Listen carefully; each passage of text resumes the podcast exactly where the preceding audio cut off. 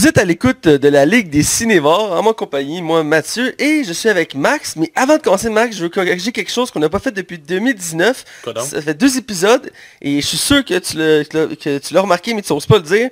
On n'a pas encore prononcé le nom de Jess Anctil à notre émission. Hey, c'est vrai. hein? Ça fait deux épisodes qu'on l'oublie. Euh, bonne fête, Jess. bonne fête. Voilà. On t'a pas oublié. On... Non, voilà. dans notre cœur. Ouais, euh, t'es notre euh, Stanley, alors c'est important de le préciser. Son film préféré, là, c'est Halloween 2018. Ouais. Il a capoté. Il en parle quasiment tous les jours. euh, Ouais, il dit que c'est le meilleur film d'horreur de tous les temps. Là. Avec. Shining, là, c'est... Il va capoter s'il gagne pas un Oscar. Là. c'est, euh, Ah, ouais. Ah, tellement, tellement. On te salue, euh, Jess. euh. Donc, euh, cette semaine, dans notre émission, on critique un film qui était très attendu. Euh, et je vais te faire signer les yeux et les oreilles, car je vais le dire en français. Le film Vert, qui est la suite de Incassable et Divisé, qui est une trilogie. Ah, c'est divisé en anglais? En Ah, français Oui, c'est divisé en français. Ah, Pour euh, ceux qui comprennent pas, euh, les films sont, euh, on critique Glass cette semaine, la suite de, de Unbreakable et de Split, qui est une trilogie réalisée tous par le même réalisateur, euh, M. Night Shyamalan, qu'on va parler un petit peu plus loin. Mais on va parler aussi de, de Bird of Prey, de Resident Evil et un peu de Trône de Fer. Alors sans plus attendre, eh bien on va être du côté des chroniques. Les chroniques. Alors, on est du côté des chroniques. Et là, Max, euh, je vais te laisser commencer comme d'habitude parce qu'on a vu et écouté. oui, ben vu que ça va être beaucoup plus long que toi. Euh, comme d'habitude, effectivement. hein. ben, pour moi, c'est le retour au travail. hein. Ah, ajustements qui a pris. J'aimerais ça avoir comme plus de temps pour écouter ce que je veux, mais j'ai continué les faire, j'aime ça encore, je suis rendu à la moitié de la saison 2. Ça avance bien. Euh, j'aime beaucoup, beaucoup, beaucoup, beaucoup. Mais si j'ai l'impression que la saison 2, euh, on tourne un petit peu en rond, vu que c'est- on cherche un prétexte à une enquête à tous les jours, euh, ben, à chaque épisode, mais pour vrai, c'est vraiment, c'est vraiment bien écrit. Aimes-tu le nouveau personnage principal qu'on a ajouté, là, la- la- la- Non, non, la- la- la- le personnage féminin, je veux pas trop dire de révélation, mais elle est blonde, là, tu sais, elle est avocate. Ah oui, oui, oui, oui, oui, oui. Euh, spéciale, hein? Ah ouais. je, je- je la sens. Il y, a- il y a quelque chose qui me gosse avec elle. Je sais pas. euh, Ben, à la base, c'est pas une actrice, fait que ça sent un peu qu'on la voit jouer. C'est Ah, c'est euh, une c'est une mannequin à la base. Ouais, je suis pas trop surpris. Tout le monde est beau dans cette... Ah ouais, c'est voulu, là, tu sais. C'est- Mais non, effectivement, elle a fait quelques rôles, mais elle, sur le coup, elle me dérangeait, mais j'ai fini par l'accepter. Mais euh, elle, fait- elle est dérangeante au début. euh, ben, je, je trouve qu'elle sent le personnage rajouté parce qu'il fallait avoir des... il fallait qu'il se passe des, des- des tensions dans la série. Là. Tu sais, il faut qu'il y ait une histoire en continu du début à la fin, pas juste des enquêtes. Là. Oh ouais. Puis ça tourne tout autour de Lucifer, ce qui est, ben, c'est déjà quelque chose en soi intéressant, mais il faut trouver un moyen de rendre ça toujours intéressant. Et c'est quelque chose aussi qui a été difficile dans saison 3, quand tu vas y arriver, tu vas le sentir un peu. Euh, mais je suis content que tu continues, lâche pas, c'est super bon Lucifer. Euh, pour ma part, vu que c'est tout ce que tu as vu, ouais. euh, j'ai écouté un film et quelques séries. D'abord, j'ai écouté Une étoile est née. Sais Star c'est quoi. Ouais. Quoi? A Star is Born. Ah ouais, ouais, ouais. Là, je la replace. Ouais, qui est le quatrième euh, remake en date de ce film-là. Euh, le premier, c'est en genre 1937.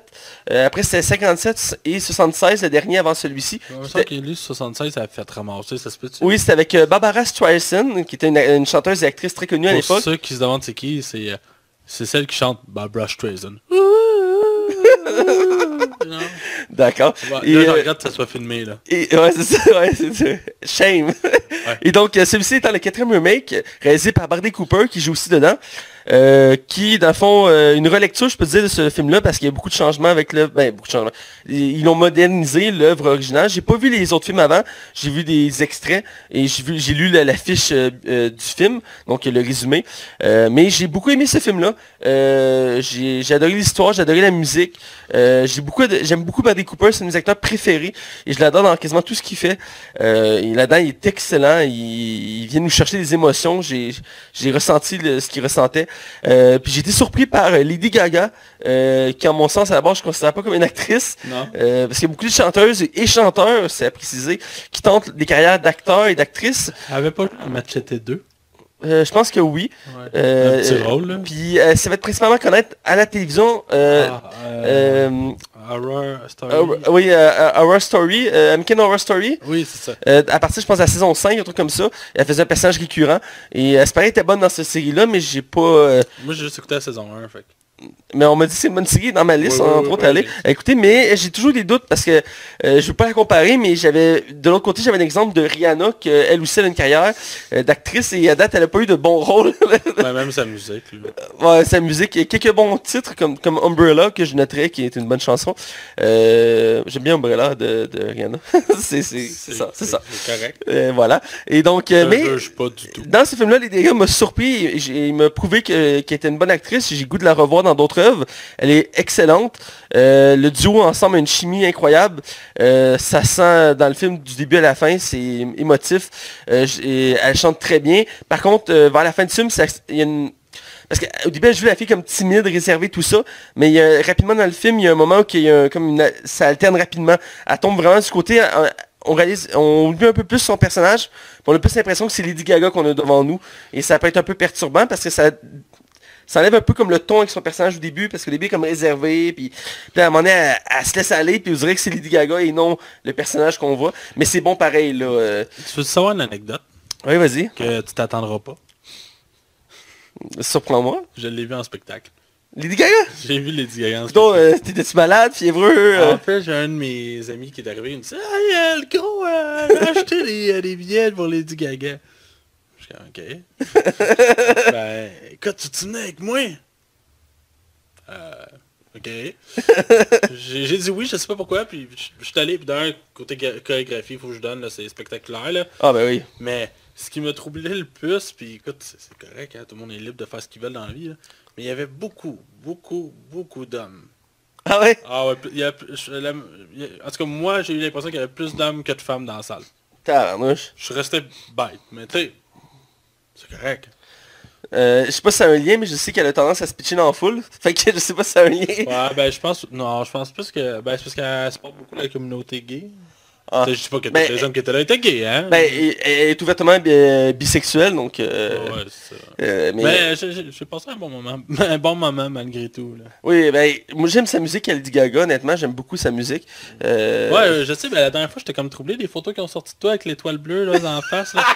J'ai jamais fait ça. Écoutez pas, j'ai jamais fait ça. Ouais, ouais. Mais pour finir sur ce film-là, euh, j'ai aimé le, le, le, comment je dirais ça? Pour ceux qui connaissent l'histoire de Lady Gaga, j'ai aimé le fait que ça ressemblait un peu à sa vie dans le sens que elle a vécu un peu les mêmes épreuves quand elle a voulu devenir une célébrité qu'on connaît aujourd'hui. Son début n'a pas été facile pour Lady Gaga non plus. T'es pas de danseuse nue au début, le C'est pas vrai? Je l'ignore, c'est juste qu'au début, tous les studios la, la refusaient. Et euh, elle est venue au Québec. Euh, c'est un producteur québécois qui l'a fait euh, son premier CD, son premier démo. Il me semble qu'elle a déjà dansé à Québec. Euh, ça, se, Québec. ça se peut, je l'ignore. Mais Mais, euh, c'est pas entre pour ça qu'elle chante dans certaines de ses- tunes en français. Il y a des refrains dans, dans quelques-unes de ses tunes, c'est pour Ouais. rendre hommage. Et elle parle quand même très bien français. Elle montrait quelques reprises. Bradley Cooper aussi. Ouais, Bradley Cooper, il est parfaitement bilingue. Ouais, ça en est surprenant. Euh, Je l'ai vu en entrevue en, dans une émission française, puis vous savez qu'il est français là, c'est Ah, Oh bonjour, euh, ça va bien. Des fois il y a des mots qui est pas sûr, mais euh, c'est c'est vraiment bien. Puis euh, c'est drôle parce qu'il se fait couser par l'animatrice française, puis ça, puis elle l'a invité à aller dans un club, puis il a accepté, je trouve ça drôle. Mais le film il est à voir, puis j'ai aimé le parallèle comme je disais avec Lady Gaga puis sa vie. Il y a beaucoup de parallèles à faire, et le film il est bon, et très surprenant. Un peu lent avant la fin, par contre, beaucoup de personnes ont noté ce défaut-là. Je suis d'accord, il y a un petit peu de longueur, mais ça reste excellent. Puis la musique thème, c'est incroyable. La tune principale euh, de Shallow, euh, qui joue en boucle à radio en ce moment, euh, qui va, euh, qui d'ailleurs, petite anecdote, si vous l'avez pas encore vu, je vous invite à aller voir ça. C'est vendredi, si je ne me trompe pas, ou samedi dernier, ben en fait, peu importe, dans, les- dans les- les jours précédents, euh, Lady Gaga faisait un spectacle à Las Vegas, et à la toute fin de ce spectacle, Ah oui. elle a invité Bradley Cooper sur scène, ils ont chanté The Shallow en direct pour la première fois. C'est-tu vraiment lui qui chante dans le film aussi? Oui, Ah ouais. Ouais, ouais, il chante, puis Lady Gaga dit en entrevue que quand elle a entendu chanter pour la première fois, elle était sans voix. Euh, elle dit qu'elle avait vraiment vu une, une voix aussi belle que celle de Bradley Cooper. Et c'est Ce pour... gars-là, là, il me fait tellement chier. il est tellement parfait. Il est beau, il est talentueux, il chante bien, il est bon acteur, il est riche. Ouais, je sais, je sais. Il y en a qui ont tous pour eux. Mais Bradley Cooper, c'est l'acteur qu'on aime. Peu importe, hein, il, Ah ouais. il- est vraiment bon. Bref, à- aller voir ce film-là, c'est vraiment bon. Sûr, si vous n'aimez pas comédie musicale comme toi, euh, ou comédie dramatique dans ce Ben, quand c'est bien fait, il, euh, comme j'ai- beaucoup aimé Moulin Rouge, j'ai Ouais. aimé Grace. euh, euh, qu'est-ce- J'en ai d'autres, mais. Ah, Les ben, Misérables? Non, mais Tenacious D. oui, t'es juste dit, que ouais. J'aime beaucoup, parce que c'est une comédie musicale. Ah, c'est vraiment bon. Euh, Euh, c'est un très mauvais film, mais je l'aime beaucoup. Moi aussi j'aime beaucoup parce que Jack Black c'est mon préféré. Euh, petite dernière chose, euh, j'ai trouvé que le film a, uti- utilisé la meilleure utilisation qu'on peut faire de l'acteur Alec Baldwin. L'acteur Alec Baldwin est dans le film, pour ceux qui l'ignorent. Il fait quoi? Il est là pendant 30 secondes. il dit une phrase puis on le revoit plus. il fait son propre rôle dans le film. Je trouve ça vraiment drôle de le voir. Il joue lui-même? Oui, il joue Alec Baldwin. Ah, ça arrive des fois dans des films qu'ils font leur propre rôle. Ouais, ouais. Euh, de- entre autres, The Rock fait ça dans un film qui sort dans pas long sur la WWE. Ah, ouais, ouais, il ouais. joue son propre rôle de The Rock. Ouais, c'est sur la, c'est la, page. Joy Page, c'est ça, ouais. Hey, L'actrice qui le fait, là, Florence Pug, Plug, Plug, ouais. tabarouette. Ça, Ben, écoute, c'est pas mon genre de film d'habitude, mais ça m'intrigue. ça, Ouais, je vais attendre qu'il sorte sur Netflix pour l'écouter de façon légale. Évidemment. Mais euh, je suis curieux de voir le film. Mais Paige, elle avait eu un gros scandale euh, il y a deux ans. Ah ouais? Ouais, écoute, euh, oh mon dieu, on va se faire censurer. Euh, Il y a des ligues de, de vidéos sexuelles qui sont sorties d'ailleurs. Puis euh, il y a le gars, il, il vient carrément sa ceinture de la WWE. Oh, tabarnak. Euh, puis on voit tout là, tu sais, puis elle fait tout aussi. J'imagine que t'as regardé ça en détail. Je l'ai faite pour la science. ah, ah. J'imagine bien. Euh, J'étais pas au courant parce que je suis pas ça vraiment la lutte. Fait que je savais pas vraiment c'était qui Page avant le... Je, je la connaissais, mais pas pour les bonnes raisons. Ça, je vois. Je suis pas un amateur de lutte, moi non plus. Bref, c'est tout ce que j'avais à dire pour le film. J'espère qu'on va le critiquer à un moment donné, ce film-là. euh, Ouais, j'aimerais ça pour... Parce que on- Ça fait du bien. je pense qu'on n'a pas encore critiqué de film musical dans notre euh, podcast. Tout cas, de mémoire. Parce que je sais que t'aimes pas ça à la base. Ouais, je suis pas un amateur, mais c'est pas moi qui va critiquer. Comment il s'appelle le film avec John Travolta qui se déguise en femme, là? Ah, Earthspray. Non, c'est pas moi qui vais écouter ça. Je suis clairement pas le public. Il va, falloir que je lance ce défi-là de l'é- de l'écouter. Euh, bref, j'ai écouté d'autres séries. Euh, j'ai... euh, J'avais essayé, comment que ça s'appelait le film qui est sorti euh, il y a, avec Ryan Gosling puis Emma Stone. Ah oui, euh... Attends, attends, ça va J'ai m'en tellement essayé puis je suis pas La La Land. J'ai- je suis pas capable. Le pire, c'est que je l'avais commencé, puis j'étais trop fatigué, puis je m'étais endormi, fait que je me dis que je l'avais réécouté, puis finalement, je l'ai jamais réécouté. Ah, moi, c'est pas mon genre de Il film. avait gagné plein de prix, il m'avait intéressé, mais il fallait que je l'écoute. Euh, j'ai écouté plusieurs séries, et euh, peut-être vous l'avez pas remarqué, mais la semaine passée, j'ai écouté l'épisode. J'ai pas mentionné de séries, euh, parce que j'en avais plusieurs, j'ai décidé de garder pour cette semaine, et j'ai encore fait un tri, parce que déjà que je sentais que ça allait être long. Euh, je voulais pas non plus trop monopoliser ce temps-là, juste pour moi, je sais qu'à un moment donné, Max, il, il perd le fil, il, il n'est plus là. Et donc, euh, j'ai pris trois séries. Euh, j'ai commencé par le plus connu, allant jusqu'au moins connu. Euh, la saison 2 de Punisher est sortie. Ça se fait ramasser, en tout cas. Je sais pas toi si. Euh, ben, elle est quand même bien cotée, ce que j'ai vu. Euh, puis il y a des bons commentaires. Euh, surtout qu'elle a corrigé beaucoup de défauts de la saison 1. Euh, qu'il y avait quand même pas tant de défauts que ça, la saison 1. Euh, mais la saison 2 est sortie il y a deux semaines, si je me trompe pas. Et euh, j'ai écouté, je l'ai écouté d'une traite en, en un peu plus d'une fin de semaine. J'ai pris un peu plus mon temps pour cette série-là. Ok. Euh, parce que Punisher, c'est un de mes personnages que j'adore, que j'ai redécouvert grâce à Daredevil, la série Netflix et Punisher saison 1. Euh, L'acteur qui le fait est juste excellent. C'est le meilleur acteur qu'on a, qu'on a eu à date pour faire Punisher. Parce qu'on a déjà eu le droit à trois films euh, depuis les années 90 et aucun film n'avait donné un excellent euh, Punisher. Et vu vraiment John euh, euh, Bat, Batned, je sais pas si c'est son de famille, fait un excellent job en Punisher. Et la saison 2 est vraiment bonne. Il y a quelques longueurs, je dois l'admettre. Il y, a une Mais, moyenne, il y a une moyenne de 50% sur Rotten Tomatoes. mais le public est à 85%. Ouais, mais le public il est pas difficile. Là. Ah, arrête donc, il tu devrais voir des fois les opposés, on en a il, déjà juste, parlé. il y a juste 10 épisodes, celle-là Euh, je, je sais plus combien d'épisodes, mais j'imagine. Non, excuse-moi, il y en a 13. Il y en a excuse-moi. 13. C'est à peu près la moyenne des, des séries Netflix. Euh, mais il y a un des défauts que beaucoup de gens charrié, dont toi de la saison 1, c'est qu'il n'y a pas assez d'action. Ben, et- genre, pas du tout, là. Ben, il y, en, il y en avait un peu. La saison 2, c'est quasiment l'action continue. euh, à chaque épisode, il y a des scènes d'action folles. Il réussit toujours à monter le ton. Le Punisher est toujours incroyable à voir à l'œuvre. Il y a des scènes, t'es comme, ok, il va mourir, là, c'est impossible, il est humain à un moment donné. Mais non, il, il se relève tout le temps et il continue à se battre. C'est c'est incroyable. C'est une- J'aime ce côté-là du fait que c'est un héros humain qui n'a pas de pouvoir, mais sa volonté est tellement élevée que ça le fait, il devient un surhomme, et il y a des scènes d'action, t'es comme, mais voyons donc, c'est c'est juste flyé, puis il est super bon là-dedans. Euh, je dirais que le méchant principal de la série, euh, c'était le méchant qu'on voyait dans saison 1, euh, c'est le, final méchant de la saison 1, euh, qui revient, mais cette fois-ci comme défiguré, parce que ce qui, comment finissait la saison 1, il donnait défiguré, et il est pas très bon. Désolé de l'avoir spoilé, je- j'y ai pas pensé. Tu, tu, tu te biperas. Ouais, genre. Et euh, voyons, je dirais que c'est un des points faibles de la saison 2. Le méchant n'est pas super intéressant pour ça. Il y a une sous-intrigue plus intéressante que, que Punisher doit protéger une petite fille. une petite fille blonde. Ben, petite fille. A peut-être genre 16 ans, là. Mais c'est une jeune, une jeune fille. Puis il doit la protéger de genre une espèce de, de, secte. Et c'est vraiment touchant parce qu'il y a une belle relation comme père-fille entre les deux. Et c'est très intéressant parce que Punisher, il, est tout le temps monté comme une, un être sans émotion qui est prêt à tuer tout le monde pour faire la justice. Et parce qu'il a perdu sa famille, tout ça. Mm-hmm. mais là-dedans, on montre qui, est humain aussi encore et qui, qui, peut être heureux, qui, euh, qui, qui aurait voulu être un bon père mais qui n'a pas eu la chance. Puis avec ce lien-là, c'est vraiment beau à voir. Donc la relation entre les deux est excellente du début à la fin. Euh, vraiment, euh, allez voir la saison 2. Là. Euh, elle vaut vraiment le détour. Elle est vraiment très bonne la saison 2 de Punisher. J'aurais aimé ça la réécouter. Euh, il y a même un petit hommage à Stanley à la fin euh, de, la saison, de la saison 2. J'ai bien aimé ça aussi. Ça va être sûrement le cas de toutes les œuvres de Marvel qui vont sortir cette année. Ils vont toutes rendre hommage à Stanley, le grand créateur de Marvel. Et pour continuer, j'ai commencé et fini une autre série durant le temps des fêtes. Donc ça fait un peu plus d'un mois que je l'ai commencé, que je l'ai terminé cette semaine. T'as fini, fini là. Euh, fini, c'est euh, Mad Men. Il y a combien de saisons 8 Il y a 7 saisons. Euh, de, en moyenne, c'est 16 épisodes, je crois. C'est pas super. c'est pas super. et puis la dernière saison est plus courte, je crois. Non, et... non, il y a même longueur, c'est ce qui est coupé en deux. parce que la, la saison, ils l'ont comme coupé en deux. Ils font ça maintenant avec les séries. Ils en mettent la moitié, mettons, le printemps.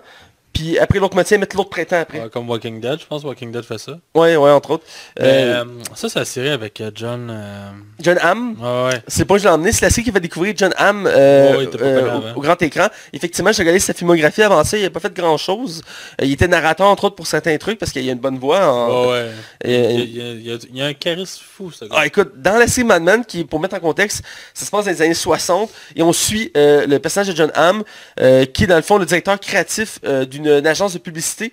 Et on va, on a le tournant d'une époque, parce que là, c'est une époque de plus grande liberté, des années 60, 70. Et on va voir la création des publicités à cette époque-là. Et on va suivre lui, qui est un personnage vraiment complexe, euh, qui a un côté sombre, euh, qui a des, il a beaucoup de défauts, mais en même temps, il est très, il est très, humain. il est très humain, il est très gentleman aussi. Et il va y avoir plein de personnages qui ont gravé autour d'eux.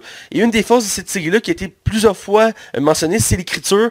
écoute, il y a quelques petits défauts dans, les premières, dans la première saison, dans la deuxième, mais à part ça, le scénario est incroyablement bon. Les acteurs sont bien choisis pour leur rôle. Euh, les, dialogues sont bons. Euh, il y a vraiment une bonne évolution du personnage, même si dans la saison, ça, ça, ça un petit peu. Euh, John Hamm est excellent c'est un personnage qu'on aime et on aime à la fois parce qu'il est un peu trop de cul sur les bords. Euh, parce qu'en début de série, il y a une famille, tout ça, mais il va vite, vite, mal virer. Et il va mettre un peu ça sur la faute du fait qu'il est un homme et qu'il est humain, tu sais. Mais je, vois un peu mal de ce côté-là. Et je sais qu'il y a un petit défaut aussi qui m'a énervé, c'est quasiment toutes les relations amoureuses dans cette série-là finissent toutes mal. Ce que je trouve un peu euh, un peu poche, parce que l'amour d'habitude ça finit bien. et là-dedans, la plupart des relations finissent mal un peu. C'est très réaliste, hein, me semble comme ça. Oui, c'est très très réaliste, l'ambiance des tout le monde fume beaucoup. Euh, tout le monde fume, et particularité, c'est pas des vraies cigarettes qui fument. Non, je sais. Euh, parce que ça, ça, peut pas être con, je me suis posé la question, honnêtement, s'ils fumaient des vraies cigarettes. Euh, à ils le faisaient à l'époque, là, ils ont plus le droit de faire ça maintenant à Hollywood. Euh, maintenant, ils sont obligés de prendre des, des ils appellent ça des cigarettes à herbe, je crois.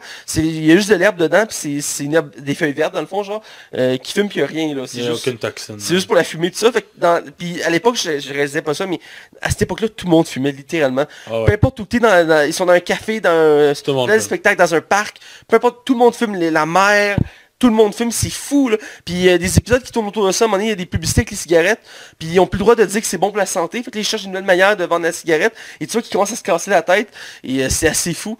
Et euh, il y a même quelques beaux épisodes sur l'addiction à la cigarette et sur l'alcool aussi, qui sont bien travaillés, qui montrent que ça peut être dangereux de trop consommer euh, de cigarettes, qui est déjà le cas, tout le monde sait que c'est dangereux de consommer trop de cigarettes, à max. Mais à l'époque, c'était autre chose. Ouais, c'était, ouais. Et l'alcool aussi, et écoute, Jonab, il m'a prouvé qu'il est un excellent acteur, je l'avais déjà vu dans d'autres choses euh, récemment parce qu'il fait de plus en plus de films. Euh, mais à l'époque, il, est parti de pas grand chose. Il a montré qu'il était très bon.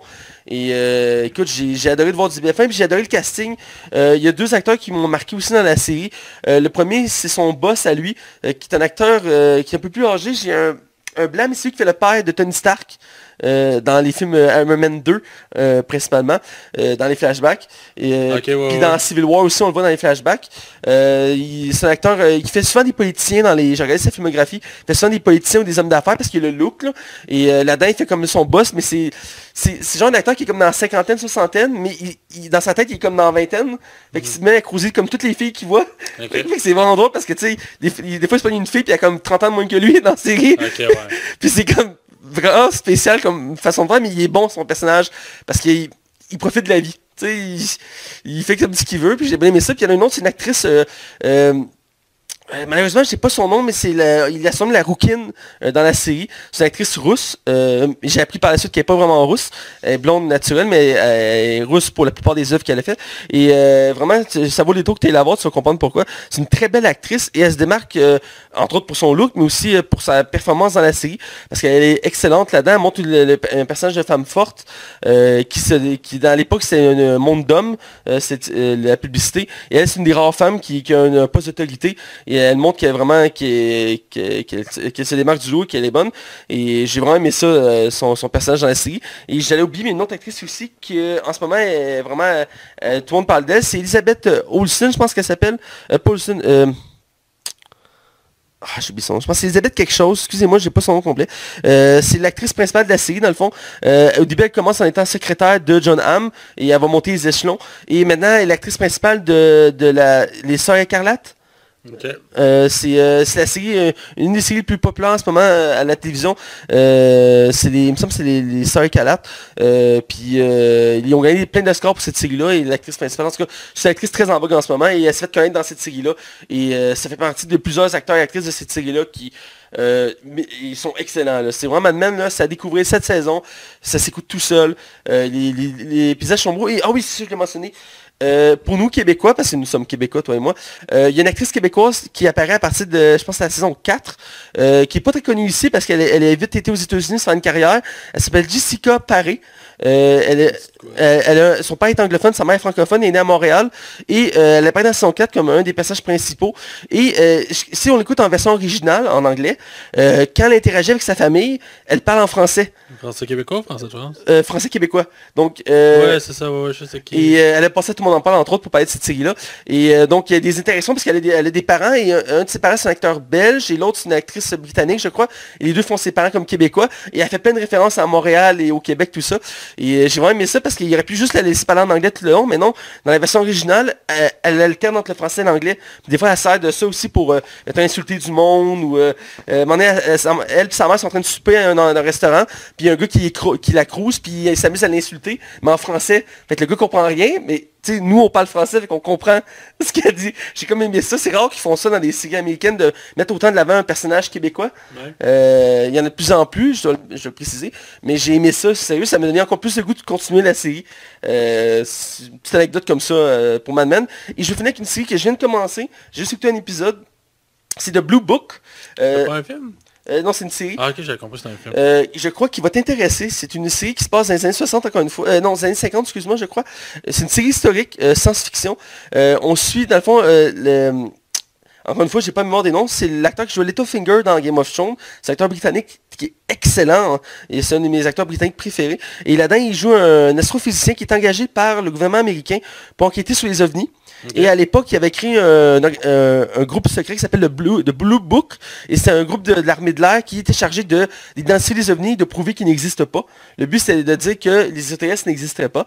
Et donc, pour prouver ça, ils ont engagé lui, qui était un, des plus grands astrophysiciens de l'époque. Et il allait, il allait d'endroit en endroit à travers les États-Unis pour enquêter et prouver que ce n'était pas des ovnis qui avaient fait ça.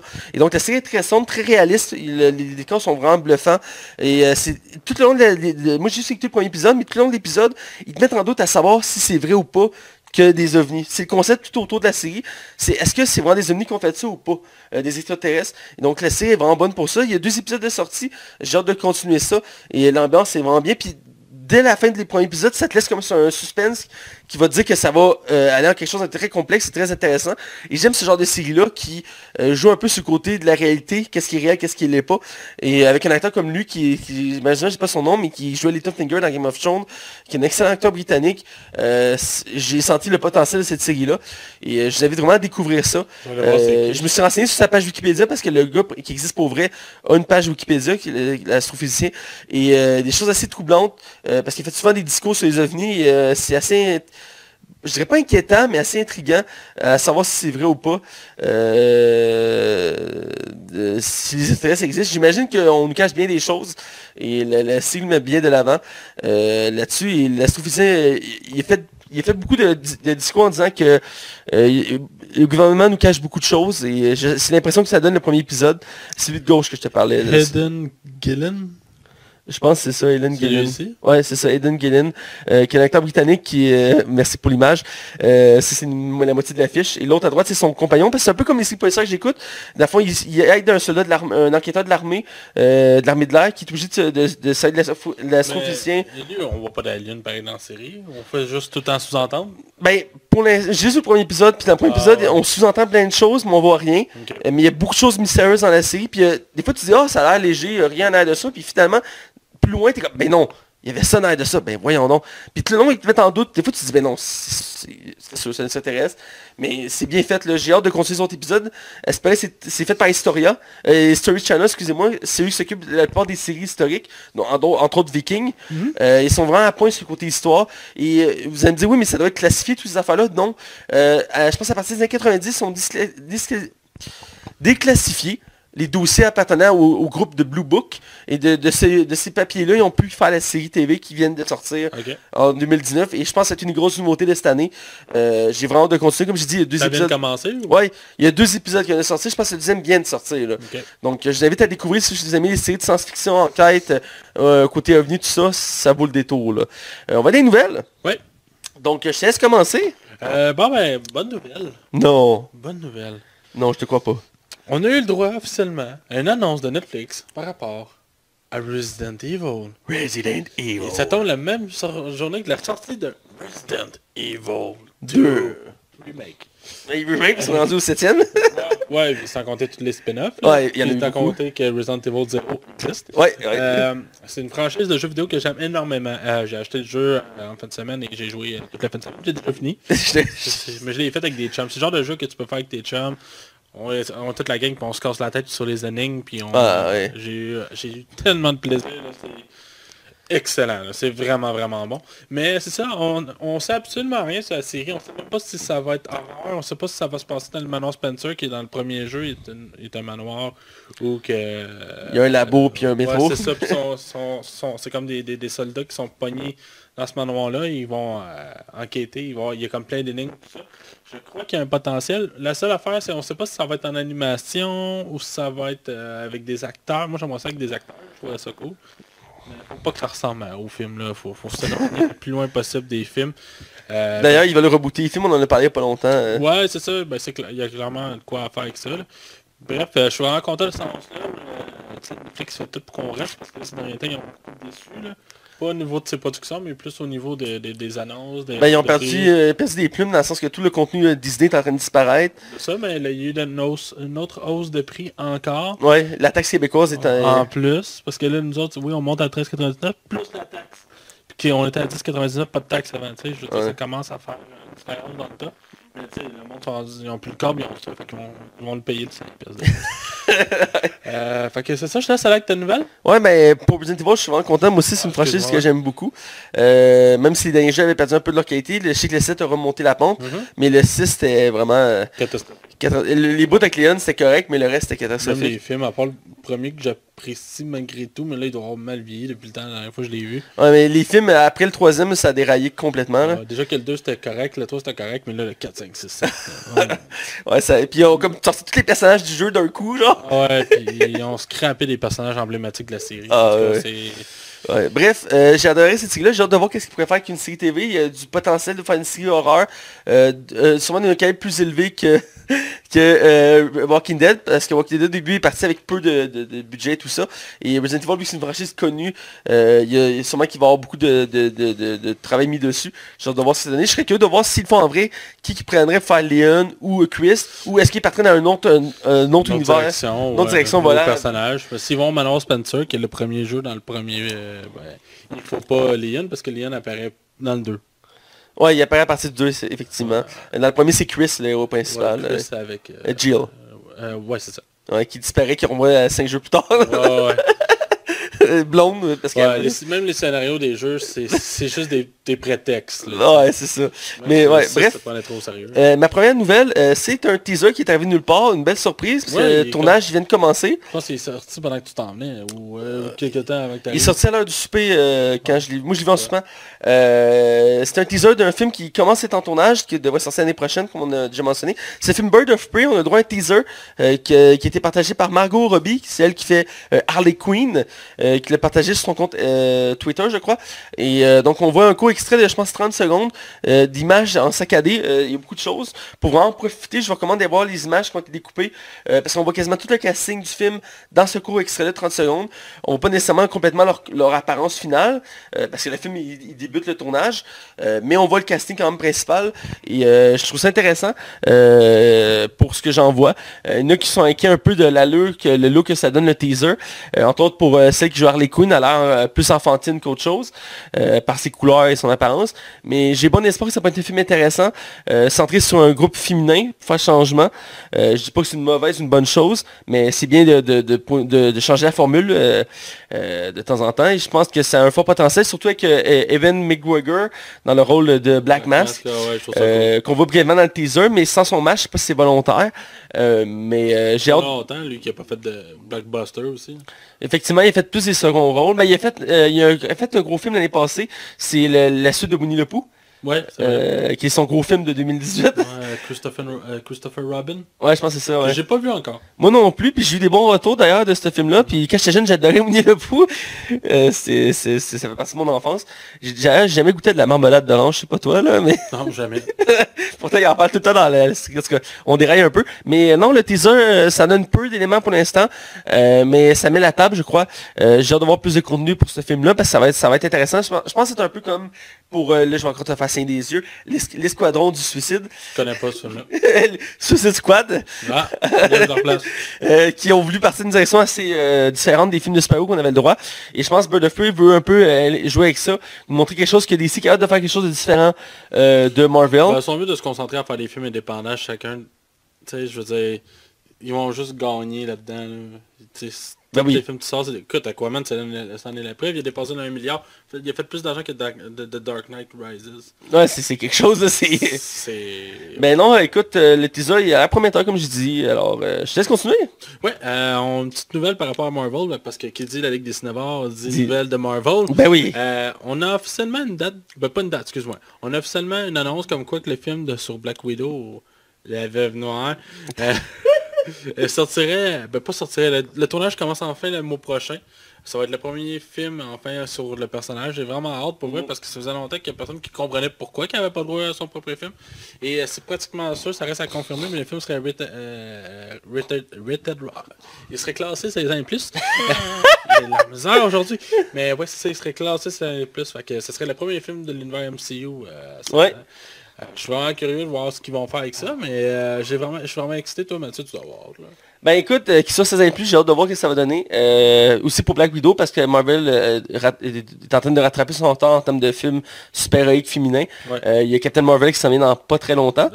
Demi. Un mois et demi à peu près. et Black Widow pourrait faire quelque chose de très intéressant. Il y a quelques petits éléments qui ont été teasés à travers les films, mais très peu. Surtout dans Edge of Ultron, on avait droit à un flashback de Black Widow. De son passé. De son passé quand elle était en formation.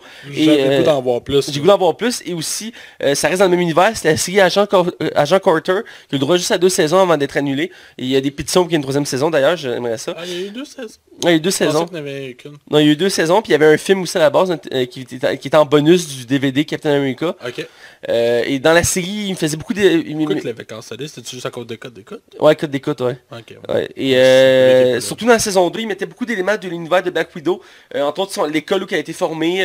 dans la saison 2 d'Agent Carter, on voit beaucoup, de, ben, on voit plusieurs personnages qui sont comme des veuves, comme elle, des veuves noires, là, des femmes assassins. On en voit quelques-unes parce qu'Agent Carter est un personnage féminin, donc ils ont dû mettre des méchants féminins pour balancer l'affaire. Et donc, il faisait beaucoup de défense, donc il y a du contenu à faire. C'est ça, je veux mon point de dire. Il y a du contenu avec ce personnage-là. C'est peut-être pas le personnage le plus grandiose en soi, mais il y a une histoire intéressante. Et avec Scarlett Johansson, Ça va être un film d'espionnage. Ouais, ça t'a fait d'espionnage, puis je verrais bien ajouter euh, Jamie Renner dans le rôle de euh, Œil de Faucon. Ah, je Euh, pense que c'est quasiment inévitable. Euh, il fit très bien dedans parce que dans les premiers Avengers, il faisait beaucoup de mentions qu'ils avaient travaillé ensemble. Ouais. Donc euh, ça cadrait bien, je pense, dans ce contexte-là. Et dans les BD, euh, ils ont déjà été un couple, donc ça peut être intéressant aussi de jouer là-dessus. Euh, Ouais, c'est ça, dans les films, disent, ils font mention de rien. On voit qu'il y a une petite tension dans le premier film. ouais, puis dans, dans Age of Ultron, euh, Black Widow, elle sort avec Hulk, là. Fait que, Ouais, non, ça, peut être avant. Là. ouais, ça, ça peut être avant. Rien n'empêche de mettre Black Widow avant Avenger ou... Absolument. Qu'est-ce qui les a empêchés de travailler ensemble? Max, c'était terrible. Pourquoi on a mis ça en caméra?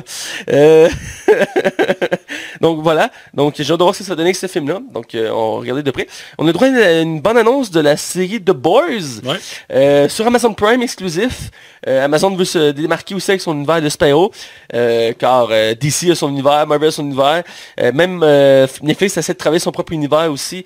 avec Watchmen, pas Watchmen, excuse, Kingsman, ils ont acheté les droits pour faire une série. Ah ouais, ouais. On en a parlé il n'y a pas très longtemps. Mais c'est pas super héroïque. Ben c'est des comics là, c'est euh, mon point est que c'est des comics, bon. Euh, et donc euh, on va le droit de The Boys euh, sur Amazon, une bande annonce qui met le- qui montre un peu ça va de quoi. Euh, j'ai pas regardé si la série était classée très un plus ou plus. Euh, ça devrait, euh, parce que c'est c'est un comic que je n'ai pas encore eu euh, lu, parce qu'il est discontinué en français pour l'instant, j'essaie de le trouver, c'est pas évident. Euh, parce que j'aime ça lire en français, c'est mieux je trouve. Et euh, donc on a le droit à une première annonce, ce que je le dis c'est, ouais ça, j'espère que ça va être classé au moins 13 ans ou 16 ans et plus, car c'est un comic très gore, très violent, il y a beaucoup de caractères sexuels aussi dans la série de comics, je me suis renseigné parce que je- on- il y a de plus en plus de monde qui en parle, et j'ai hâte de pouvoir le lire le découvrir. Et donc, euh, ce qu'on voit de la balance, ça a l'air ça assez correct pour l'instant. Il a l'air d'avoir quand même un humour. Euh, les personnages ont l'air quand même être bien. Euh, pour ceux qui connaissent pas The Boys, dans le fond, euh, c'est un univers où que c'est une société privée qui crée les super-héros et qui donc qui ont formé une espèce de Justice League. Et euh, la Justice League est un peu mal virée. Euh, je l'appelle comme ça pour, pour que tout le monde comprenne, mais ils ont leur propre nom, c'est les 7 je crois qu'ils s'appellent. Et donc en parallèle, il y a un groupe qui travaille pour le gouvernement qui eux sont engagés pour les surveiller et les s'en occuper s'ils déraillent. Et ils sont dirigés par un acteur qui est super connu, c'est Kurt euh, Urban. Ouais, ouais, ouais. Euh, il joue dans Thor 3. Keith Urban? Kurt, Kurt. Parce qu'il joue dans Thor 3 là. Ou c'est Carl Urban? Carl, ouais, ça se peut, ouais. Parce qu'il joue dans Thor 3 là, bref. Dans Star Trek, puis dans Doom. Ouais, c'est un très bon acteur. C'est un très, bon acteur qui n'a pas eu le droit à des, grands, des rôles de premier plan, mais avec cette série-là, il va être en Il premier. est très populaire. Ouais, il est très populaire. Et donc, euh, d'ailleurs, petite anecdote, ce qui serait peut être drôle, c'est que dans les comics, le personnage principal qui est joué par lui, dans les comics, il était inspiré de Simon Pegg. Ah ouais Et ça aurait été drôle qu'il ait pris Simon Pegg pour faire le rôle de ce gars-là qui était inspiré de Simon Pegg. Le qui aurait été bouclé. Mais non, ils ont décidé de prendre un autre acteur, mais je trouve ça drôle pareil. Parce que je, je me suis renseigné sur la série. euh, et donc, c'est une petite anecdote de même. là, C'est rare, lui, il fait des séries, c'est plutôt des. De euh, Simon... euh. Ouais, ben effectivement, Mais je- tu sais qu'il était dans de faire une série pour euh, Dread. ouais, Dread il en avait parlé, ouais, qu'il voulait faire une série sur Dread, effectivement. Euh, le film. Très bon. Euh, le dernier film de Dread? Ouais. Je l'avais bien aimé, oui, effectivement. Il y en a beaucoup qui l'ont chialé parce que c'est un peu différent du film original avec Sylvester Stallone. Ouais, mais le comic, c'était complètement l'opposé. Ouais, c'est encore plus violent. J'ai euh. écouté il y a pas tant longtemps le film Dread original Ah. avec Stallone. C'est... Ah ouais? c'est correct. Je l'ai jamais vu. Ouais, t'as comme... C'est euh, Rob Schneider, je pense. Il y a- il y a un problème en partant, là. Je veux dire. Ouais, je comprends. Euh, donc c'est ça, je... toi, ça t'emballe-tu cette série-là? Ben, je trouve que ça a l'air bien. Moi, j'écoutais la bande-annonce, j'écoutais la bande-annonce avant qu'on commence le show. Puis, euh, moi, j'avais aucune attente là-dessus, le 000. Puis, j'ai comme ah, j'aime le look, j'aime la direction que ça a l'air de prendre. Ça va comme, euh, ça me faisait penser un peu à un Kick-Ass ou un Watchmen où les deux ils mergent ensemble. euh, ouais, je suis quand même intrigué. Je, vais tout laisser à la chance pour eux. Ok, ok, cool, cool. Je laisse continuer. Cool, cool, cool, cool, cool. Cool, cool, cool. Euh, qui dit Deadpool dit Ryan Reynolds aussi. Euh, Ryan Reynolds a confirmé que Deadpool 3 est officiellement en chantier. Euh, on sait absolument pas grand chose du film. On sait juste que euh, on va s'éloigner de la recette des deux premiers. On va aller ailleurs, on va faire autre chose. Je sais pas à quel point. Si le Deadpool 3 se fait, puis techniquement le deal Fox Disney se termine cette année. Et officiellement ça va être conclu. Euh, Peut-être un Deadpool qui va merger avec les Avengers. L'histoire ne dit pas parce qu'il y a même des rumeurs que la, la franchise aurait arrêté, arrêté après le 2. Fait que c'est comme une surprise que Deadpool 3 soit en chantier. Même dans l'abondance, il faisait une référence qui fait s'arrêter avant que ce soit plus bon. Là. Ouais, c'est ça. Ben, moi, je pense qu'une trilogie, c'est parfait pour clore. là. Ben oui, euh, le temps qu'il clore mieux que la, première trilogie d'X-Men. là. Ouais, ouais. Faut, juste que Deadpool 3 soit autant la hauteur, mais je trouve que c'est une bonne chose de s'en aller ailleurs. Tu sais, dans le fond, je, donnais un exemple à un collègue. Je dis Deadpool 2, il est bon. Tu sais, tu vas avoir du fun. Mais tu sais, c'est comme une tranche de pain. Quand tu meurs du beurre de pinot, mais t'en remets une autre couche de beurre de pinot. C'est trop crémeux à la fin. Il y, en a comme. tu sais, C'est c'est beau d'en mettre épais, mais quand t'en mets le plus, ça devient. Ça tombe sur le cœur. Ceci était la métaphore de Max. Mais la métaphore, c'est ça. Alors, euh, c'est Ouais. mal ça. Est-ce que t'as hâte à un Deadpool 3, toi? Ouais, j'aime beaucoup le personnage, j'ai lu beaucoup de ses comics, il y a du potentiel à faire avec. Euh, il est beaucoup plus développé dans les comics, évidemment. Euh, il y a une histoire un peu plus euh, sombre par les bords. euh, parce qu'il y a une... Oui, il est comique, mais il est très tragique aussi comme personnage. Oh, ouais, ben, son origine est tragique. Là. Ouais, son origine est, est tragique. euh, mais il y a des bonnes histoires à faire et on peut faire des choses vraiment détraquées avec lui parce qu'il il s'amuse à briser le quatrième mur, donc on peut encore plus l'exploiter. Euh, je, cite entre autres une BD qui, qui existe maintenant en deux tomes. C'est euh, Deadpool massacre l'univers de Marvel et Deadpool mas- remassacre l'univers de Marvel. J'ai les deux chez nous en français. Et partie de ma BD de Deadpool et le, le nom le dit. Euh, Deadpool dans la BD va massacrer l'univers de Marvel. Donc tous les personnages de Marvel vont se faire tuer par Deadpool. Donc le concept c'est sûr ce serait très euh, ambitieux à faire, mais le concept pourrait être intéressant en film de voir euh, Deadpool tuer Thor, Hulk, Iron Man. Euh, je pense pas que ça va arriver. non, je sais, mais tu sais, on peut rêver. euh, Mais en fait, ça ressort un peu. Peut-être qu'on peut se dire que Deadpool 3 va être au moins dans l'univers MCU. Il peut se le permettre parce qu'il y a pas tant de connexion avec les X-Men à part quelques caméos. Genre, ouais, c'est- parce que c'est pas le même colosse, ça, c'est pas... euh, ouais, mais il y a quand même une référence, c'est dans le 2, il rou- il y a une- on les voit toutes les X-Men dans une pièce. Là. Ouais, mais ça peut être limite un gag. Ouais. Ouais, t'as pas tort. On va voir. De toute façon, euh, Ouais. je, je m'attends à ce que ce film-là soit annulé. Tant qu'ils font pas un Deadpool 3 comme euh, ils ont fait le Deadpool 2, Deadpool 2 pour Noël, là. Ouais. Il y a des grosses rumeurs, hein, je- j'en profite un petit peu rapidement. Euh, vu qu'on parle de Fox Disney, il y a des grosses rumeurs que les Simpsons seraient cancellés à la fin de la saison. Oui. Euh, ça s'enligne mal parce que Disney voit bien que cette série-là coûte excessivement cher à produire et euh, rapporte plus vraiment en fait. Ben, ils sont rendus à la 31e saison cette année. Ouais, Euh. Il avait été renouvelé jusqu'en tre- en 32 saisons. Ouais, euh, 32, ouais, c'est 32. Euh, il y a eu beaucoup de problèmes dans les dernières années avec la série. Euh, je parle pas juste de la qualité, mais aussi, entre autres, des scandales avec Apu. Euh, il y a une actrice qui est morte qui faisait Edna. Ouais. Euh, L'acteur qui faisait, entre autres, M. Burns, voulait quitter le projet, il voulait quitter la série, finalement, il est resté. Il y a eu quelques problèmes autour de... C'est ça qu'il y a des affaires aussi avec l'argent pour les comédiens. Ouais, il y avait un problème de salaire, tout ça. Euh, Je la- pense que moi, ce qui serait sain là, pour les Simpsons, ce serait pas de le canceller. Ce serait de le mettre en pause. Prendre un... laisser la série se reposer un peu, là, puis la faire revenir dans comme 5, 10 ans même. là. Comme ils ont fait avec Family Guy, là. Family Guy avait pris une pause, sais pas. Ben, elle avait été annulée, puis elle a été, euh, deux, je pense 3 ou 4 ans plus tard, elle a été relancée, là. Ah ouais, que je- tu vois, je, je, Ouais, elle était sortie euh, au début des années 2000, elle a fait comme peut-être 4 saisons. Je, je parle à travers mon chapeau. Et elle avait été annulée par Fox, puis c'était avec Fox. Et euh, quelques années plus tard, euh, c'est c'est quoi ça s'appelle déjà? C'est le nom du gars du créateur de Family Guy. Il fait aussi euh, Ted. Seth, euh, Seth- Seth MacFarlane, c'est ça? Mais ouais, mec, vraiment, en tout cas, il avait réussi à convaincre de faire une, donner une deuxième chance à euh, euh, euh, Family Guy. Il avait laissé une deuxième chance, un peu comme euh, le créateur des Simpsons. La série a vraiment pris de la qualité. là. Ouais, la qualité a augmenté. Puis j'aurais pu donner un meilleur exemple que ça, c'est Futurama, qui est la deuxième série des Simpsons, euh, du créateur des Simpsons. Elle avait arrêté, Elle a été cancellée comme trois fois, je pense. un truc comme ça. Mais là, il est fini, je crois. Ouais, mais elle avait été cancellée, je pense que c'est ça en deux reprises. Il a même fait un film en attendant que la série revienne. Ça jouait sur Fox, ça avait été cancellé, c'était revenu sur Comedy Central. Ça a été cancellé, puis finalement ils ont fait comme 3-4 films qui sont sortis directement en DVD. Genre, c'est pas des grands films, mais c'est des, Non. des- c'est plus des longs épisodes. Là. Non, c'est ça, mais c'est pour montrer que c'est possible de ramener quelque chose qui est fini. Ouais, Là. c'est une série qui, comme, qui a vraiment connu son succès à l'époque. là. Ouais, Futurama, je l'ai jamais fini malheureusement, mais j'ai- j'adorais ça, écouter ça chaque La- soir. La fin est très belle. Moi, pas vu, là. Je J'aimerais ça la finir, mais et dans ma liste à finir. Euh, mais pour dire que oui, ça pourrait être une bonne idée de mettre les Simpsons en pause et de là. ce que je ferais, mais il y a, en plus, ils ont annoncé un film au cours de l'année passée. Ouais, euh, Simpson 2, effectivement. ça, ça peut être la conclusion pour l'instant. Euh. Ouais, ou en tout cas, je pense que la famille a besoin d'un break parce que oui, la qualité a vraiment dépéri. Là. Mais les dernières saisons, j'ai à peine touché aux épisodes, là, je veux dire. J'en ai vu quelques-uns parce qu'ils passaient à la TV, mais c'est vraiment là. Il y a, quand même, un arme qui a disparu, puis je trouve ça plate. Ouais, je suis très d'accord. Euh, je vais finir, il me reste deux petites nouvelles. Euh, la première, c'est sur la série Game of Thrones, Trône de Fer. Euh, c'est annoncé combien de temps durait chaque épisode. Euh, c'était confirmé, il y avait des rumeurs. il va y avoir six épisodes. les deux premiers vont durer une heure, donc 60 minutes. Et les quatre autres vont durer 80 minutes par épisode. c'est le genre d'épisode que toi, tu n'es pas capable d'écouter. Ouais, en même temps, je le ferais si c'était une série que j'aimais vraiment beaucoup, puis qu'on arrive vraiment à une conclusion. Là. Euh, je suis bien d'accord, puis généralement, moi, je trouve que 40 minutes, ça se prête bien pour un épisode. Euh, des fois, 50 aussi, dépendant quand je suis justifié. Mais 80 minutes, je suis curieux de voir que ça donne. Je suis content parce que ça permet d'avoir plus de contenu pour Game of Thrones, qui a une belle fin.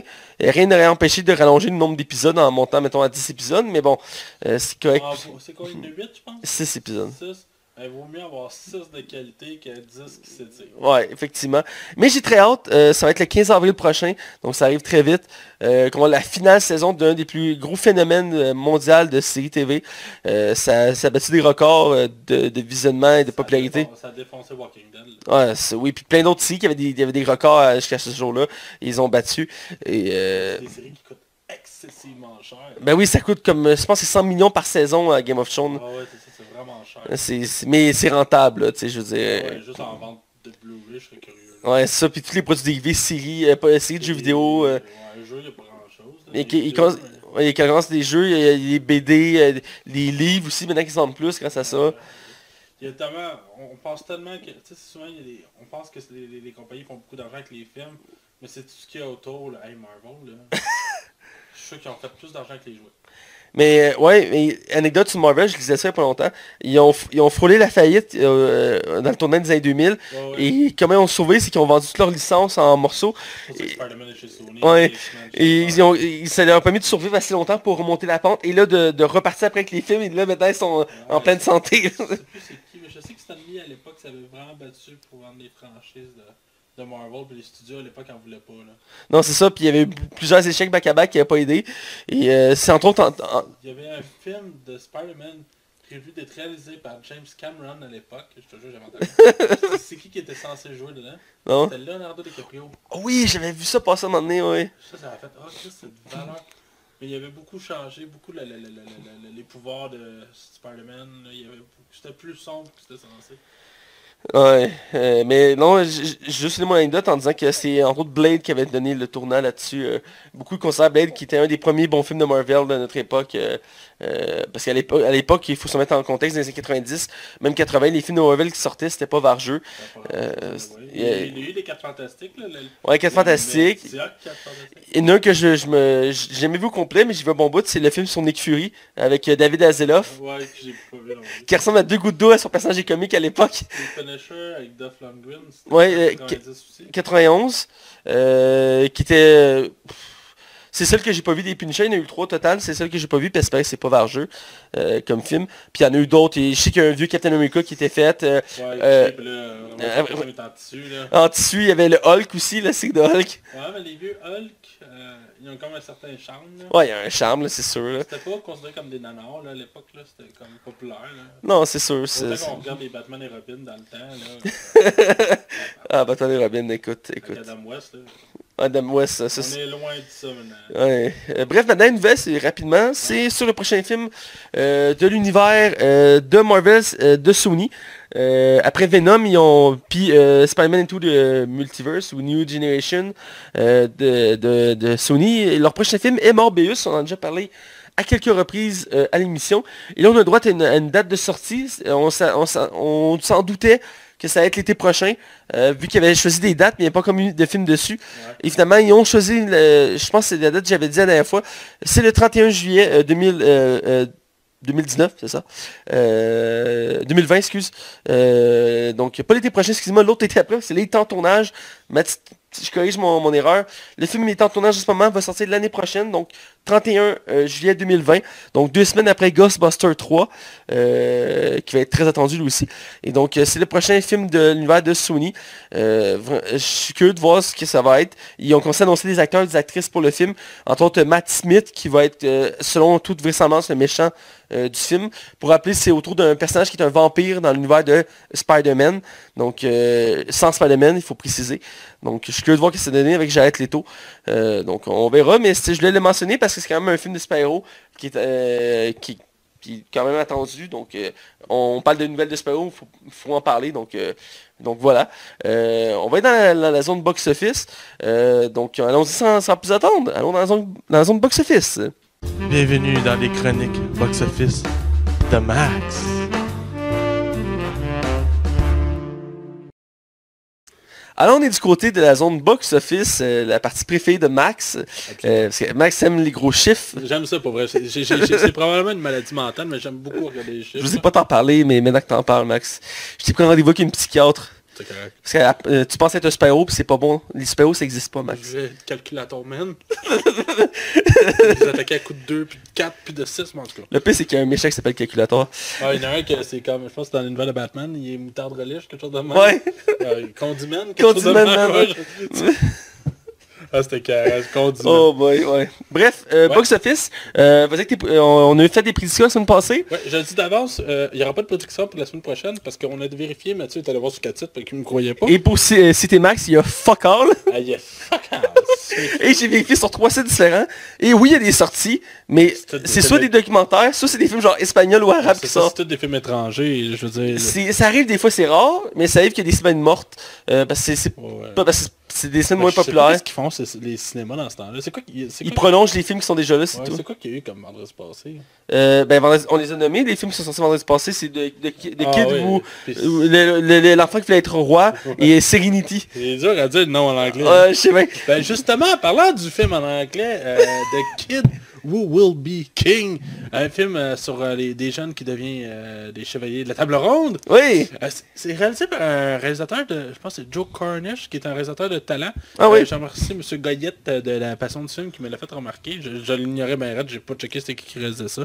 Et c'est lui qui avait fait Attack the Block Ok, oui. qui est excellent là. Je- moi je jugeais le film par la couverture, puis en tout cas, il y a eu une excellente re- retour critique le film là. Vraiment bon. Euh, la dernière fois que j'ai checké, je pense qu'il était à 83%. là. C'est excellent pour elle. C'est bon. c'est fou. là. Euh, on était vraiment trop enthousiastes, Matt. Ah, je je doute pas. Euh, moi j'avais dit 22 millions et toi t'avais dit 15 millions. J'étais plus réaliste que toi pour une fois. Ouais, puis t'es planté pareil. Le film a fait... À First Right, j'aurais gagné. Ouais. Euh, ouais, oui, oui. C'est vrai, mais pas le prochain.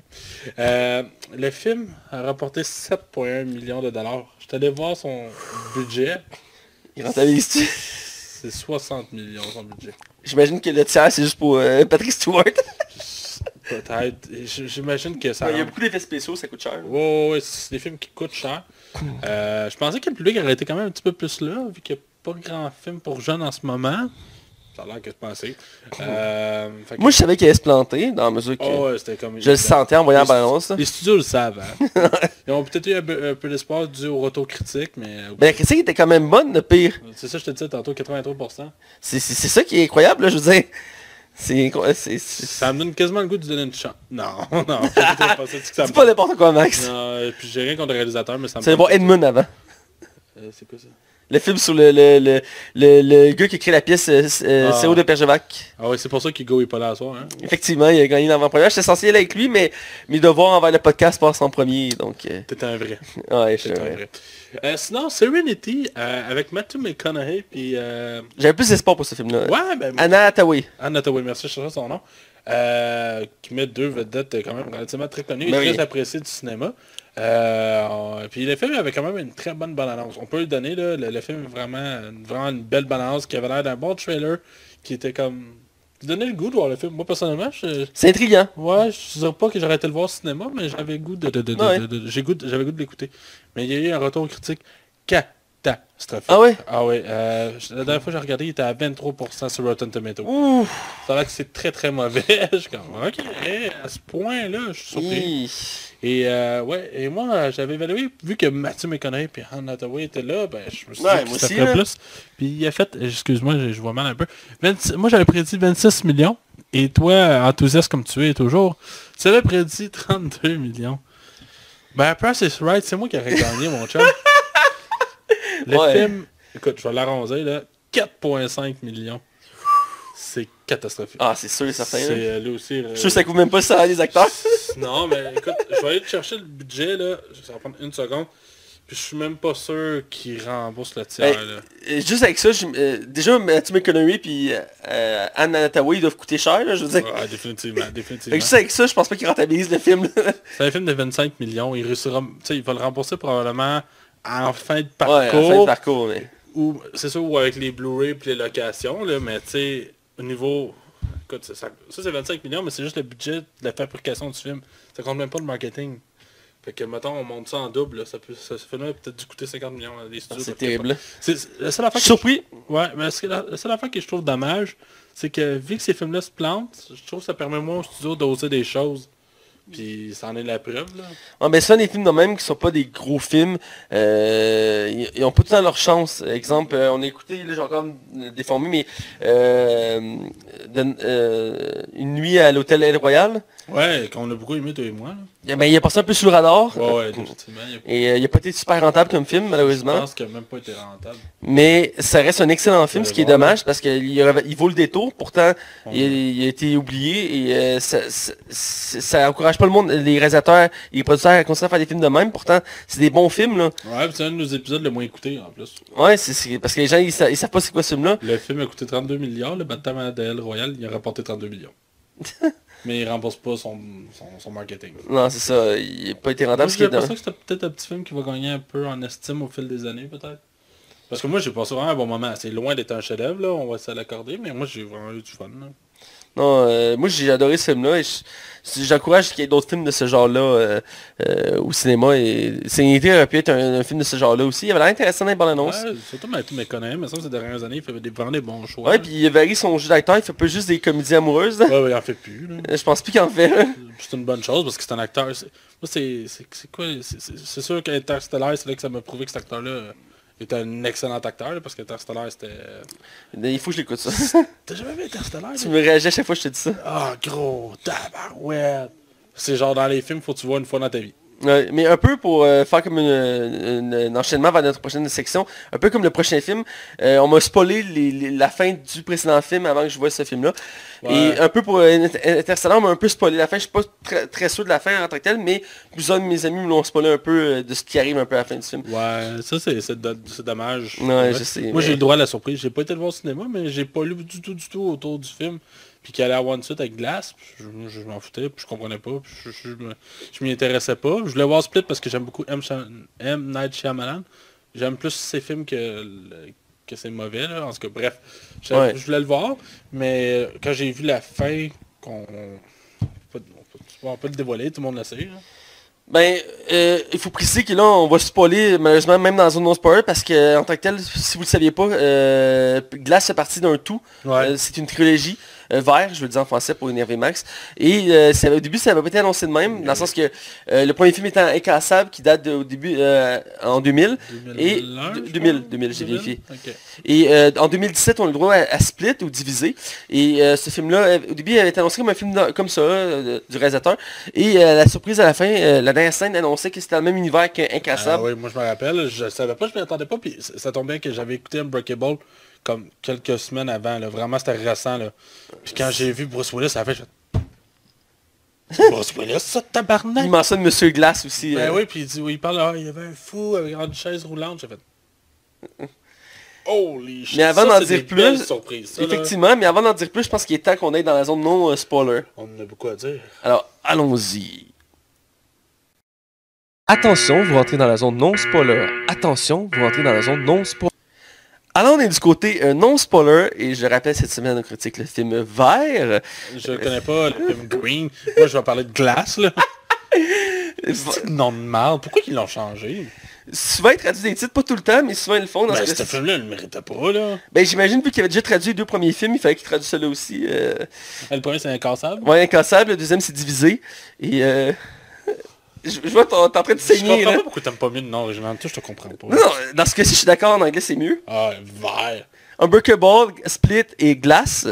Euh, c'est les titres originaux qui font partie tout du même univers, mais cette fois-ci, ici, on parle de Glass, qui, est- qui vient de sortir au cinéma, qui est sorti euh, la semaine dernière, donc c'est une nouveauté. Toujours réalisé euh, par M. Night Shyamalan. Que j'aime beaucoup, moi. J'aime beaucoup, mais qui est beaucoup critiqué parce qu'il fait des films avec des twists assez, assez fuckés. Ouais, mais ça va au-delà de ça. Surtout Unbreakable, là, je trouve. Ouais, Unbreakable. Il a fait, comme on a dit, Split, Unbreakable, mais il a fait aussi Sign, il a fait The Happening et Sixième Sens, que je trouve c'est un... C'est lui qui a fait Avatar, mais pas le, le- le film de James Cameron, mais le, le film, euh, le dernier Mark... Ouais, le, film qui s'est fait défoncer au cinéma, ouais, là. oh, ouais, c'est vrai que c'est épouvantable. C'est lui qui a fait le film avec Will Smith aussi. Euh, puis son fils... euh, Qui tombe sur Terre? Ouais, c'est quoi déjà, ça Euh, oui, il se crash sur Terre, là. Ouais, en tout cas, c'est vrai que c'est extrêmement mauvais, là. Ouais, au début j'avais vu vraiment, je trouvais ça quand même intéressant. Mais quand j'ai vu autour des critiques, là, puis en plus c'était une période où, même il est encore cette période-là, mais euh, Will Smith, il, il a une tendance à prendre des mauvais rôles. là. Ouais, Il essaie un peu de s'arranger, mais c'est à part Suicide Squad dans ses derniers Dans le temps, un film de Will Smith me faisait amener en salle. Maintenant, un film de Will Smith m'éloigne de la salle. là. Ouais, c'est- pas bon signe. Euh, il y avait, c'est lui aussi qui avait fait The Shape, euh, pas The Shape of Water, de La Dame de l'eau en français, je me rappelle plus du nom en anglais. Puis c'était, c'est, là que ça a commencé à partir en couille. Je pense que la Dame de l'eau, je l'ai Ah, pas vu. Il avait fait De Visite. Euh, ah il a fait De Visite avec les grands-parents. euh, Ouais, le film d'horreur. Que j'ai beaucoup, beaucoup aimé. Ouais, moi aussi. Puis euh, Le Village. Le village, ah ben oui, le village. Sacrement de film. ah, ce film-là, là. Ah, c'est pas bon. le, le- le punch de fin, il est excellent. Ouais, hein. Ah, je peux le spoiler, là. Écoute, le film, il est sorti il fait quasiment 20 ans, là. ouais, ouais. Ah, je peux, le film, je l'ai trouvé vraiment plate de bout à l'autre, mais ce bout-là, faut que je donne. Sais, dans le fond, c'est comme tout le monde qui vit dans un village, puis ils veulent, faut pas qu'ils sortent du village parce qu'il y a des créatures. Ben oui. Puis Finalement, on se réalise que c'est le mongol qui est les créatures. Excuse-moi, ça me paraît. Puis à la fin, on comprend que quand la fille a court pour s'enfuir du bois pour aller chercher des médicaments, mais finalement, ce monde-là ne vivait pas à l'époque. Ça se passait dans les temps modernes. Mais c'est la force de ce réalisateur-là, il fait tant des twists folles à la fin. Puis le village, je je me rappelais toujours pour cette scène-là. Le film était comme moyen, Très moyen, même. mais la fin, quand tu vois la fin, ça te jette à terre là. C'est euh, Ah ouais. le même cas encore une fois ici, mais on va en venir à la zone spoiler. Euh, mais euh, c'est ça, c'est c'est un réalisateur qui fait des, des films assez... euh, J'ai lu des commentaires sur les réseaux sociaux, et c'est un réalisateur qui... Euh, c'est un mal aimé. Ouais, il y en a qui le détestent ou qui l'adorent. Ouais, c'est ça. euh, C'est c'est- c'est un réalisateur qui, qui est comme ça un peu, euh, à certaines mesures aussi, Tim Burton, euh, qui en a beaucoup qui aiment son style, mais il y en a beaucoup qui le détestent aussi. Tu vois, moi, j'adore M. Night Shyamalan, malgré que ses mauvais films. Ceux que j'aime de lui, sont, je les trouve vraiment, vraiment bons. Mais c'est- Tim Burton, je j'adore pas. Non, mais c'est- pour ça que je vais faire pareil. Je sais que t'aimes pas Tim Burton, donc euh, euh, même si je voulais t'inviter à aller voir Dumbo, là, Mais toi, côté M. Night Shyamalan, t'es-tu plus euh, celui qui l'aime ou le contraire? Je, je l'aime bien. Euh, j'ai pas vu tous ses grands films. Euh, j'ai pas vu de Happening, malheureusement. Ah mon... Euh, il est dans ma liste, on en a beaucoup parlé récemment, parce Ah, qu'il y a eu beaucoup de comparaisons avec Bird Box. Euh, Faut pas t'écouter The Happening. non? C'est une catastrophe monumentale. Écoute, je vais te résumer le film. Ça vaut à peine. Écoute, je vais le spoil, ok là? Si vous voulez l'avancer de 30 secondes. L'intrigue est excellente. C'est du monde qui se suicide pour rien. Comme ça, tout le monde se suicide. Mais je te jure qu'il y a deux scènes qui m'ont marqué dans ce film-là. Mark Wahlberg qui parle à une plante. Ok. On va dire, je comprends pas. Puis il joue très mal, là, vraiment mal. Puis la scène finale, ou qui est la grosse scène, t'as Mark Wahlberg puis euh, Zoé Deschanel qui sont cachés dans un... absurde. Ils sont cachés dans un sous-sol pour se couper du vent. Tu sais pourquoi qu'ils se coupent du vent? Non. Asti, c'est le vent le méchant. Parce que les plantes dégagent une toxine que le monde va se suicider. Fait que le film, c'est Mark Wahlberg qui s'enfuit du vent. Oh mon dieu. Il s'enfuit du vent. Ça, Bon, ben finalement, j'ai pas besoin d'écouter le film. Écoute pas ça. Ah mon dieu, c'est... Bon, je conseille le casting, hein, on, va, Ah. on va progresser pour bien cette, cette image atroce. Du vent Ok, excusez. C'est bon. Donc, euh, casting, on a des- des- le retour de, des- tous les acteurs principaux des anciens films, qui était un grand casting. D'abord, euh, en ordre chronologique, on a Bruce Willis, toujours dans le rôle de David, ou le superviseur, son nom super-héroïque, dans le, parce qu'on cherche un nom super-héroïque. Euh, En anglais, je pense que c'est de Supervisor. The j'ai quelque chose de même. Euh, je crois, mais en français c'est le superviseur. Euh, on a Samuel Jackson de retour dans son rôle de Monsieur Glass, même si son, j'ai pas son vrai nom, mais il y a un nom aussi là, mais Ouais, Il- c'est, euh, il demande à tout le monde de le surnommer Monsieur. Joshua, quelque chose de. Ouais, il y a un nom euh, pas prononçable. Je vais aller le chercher. Mais tout il demande à tout le monde de le surnommer Monsieur Glass. Fait que dans le film, pendant le temps, tout le monde l'appelle Monsieur Glass. Et on a aussi le, ret- le retour de Jim McAvoy, qui était le personnage principal de Split, qui joue ici Kevin, euh, ou La Horde en français. Euh, The Horde, j'imagine. euh, en. C'est Elijah Price qui Samuel Jackson incarne. Ah, ok, merci. Elijah Price. Euh, et on a aussi euh, le, retour aussi de Anya Taylor-Joy, euh, qui jouait qui jouait Casey Cook dans le Split. Là, comme je dis, il va avoir des spoilers parce que c'est les autres films avant. Donc, si vous n'avez pas vu les autres films avant, écoutez pas cet épisode-là de Glace, parce qu'on va spoiler plusieurs éléments des autres films. Là. Donc, euh, euh, elle était dans Split, puis c'était la seule survivante de Split.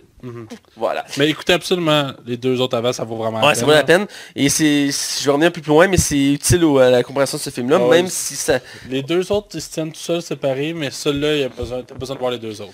Et voilà. Et pour finir le casting, qui est pas tant énorme que ça, on a Sarah euh, Paulson, qui est nouvelle dans l'univers de, de ces films-là, qui joue le docteur euh, Ellie Staple, euh, qui est une psychiatre spécialisée dans les cas de gens qui se croient être des super-héros. Et donc c'est elle qui va comme avoir l'intrigue autour d'elle dans le film. Euh, et donc c'est produit par Blumhouse.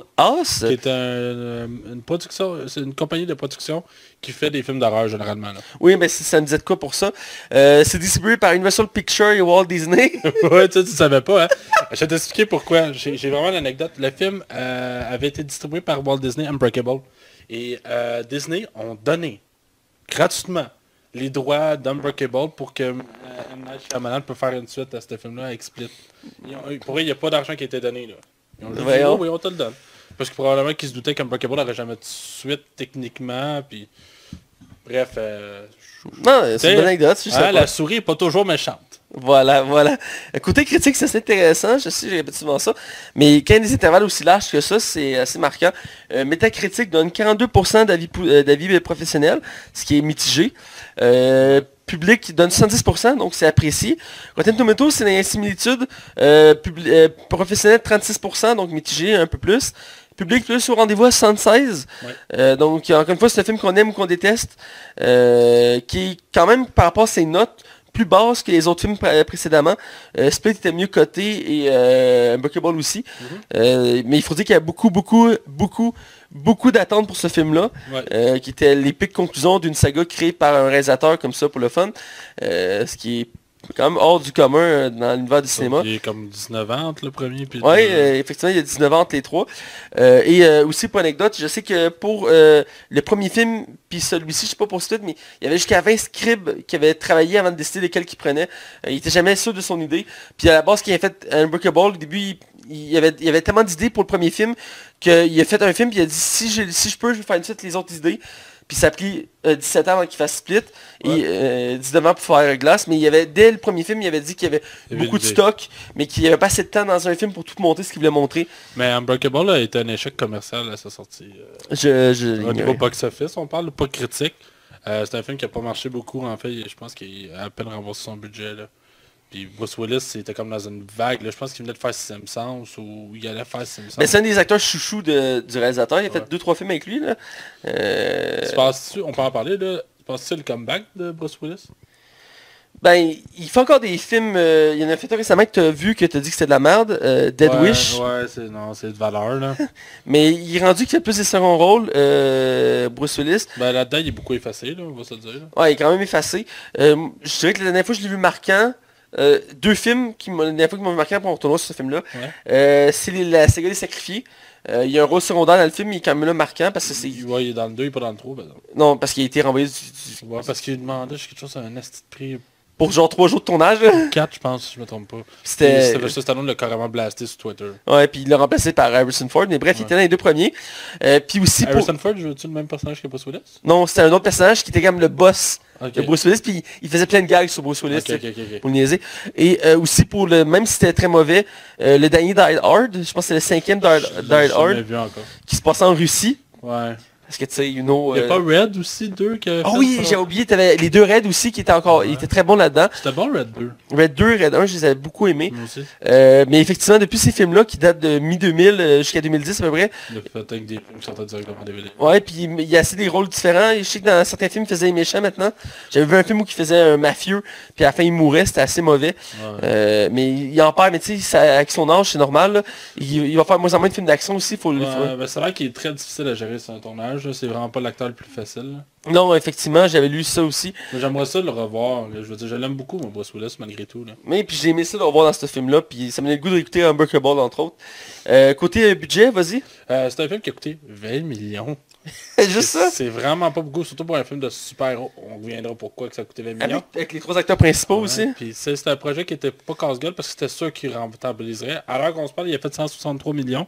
Euh, je sais pas s'il est sorti dans tous les pays, mais tu sais, d'après moi, en, en fin de parcours, il va atteindre le 250 ou 300.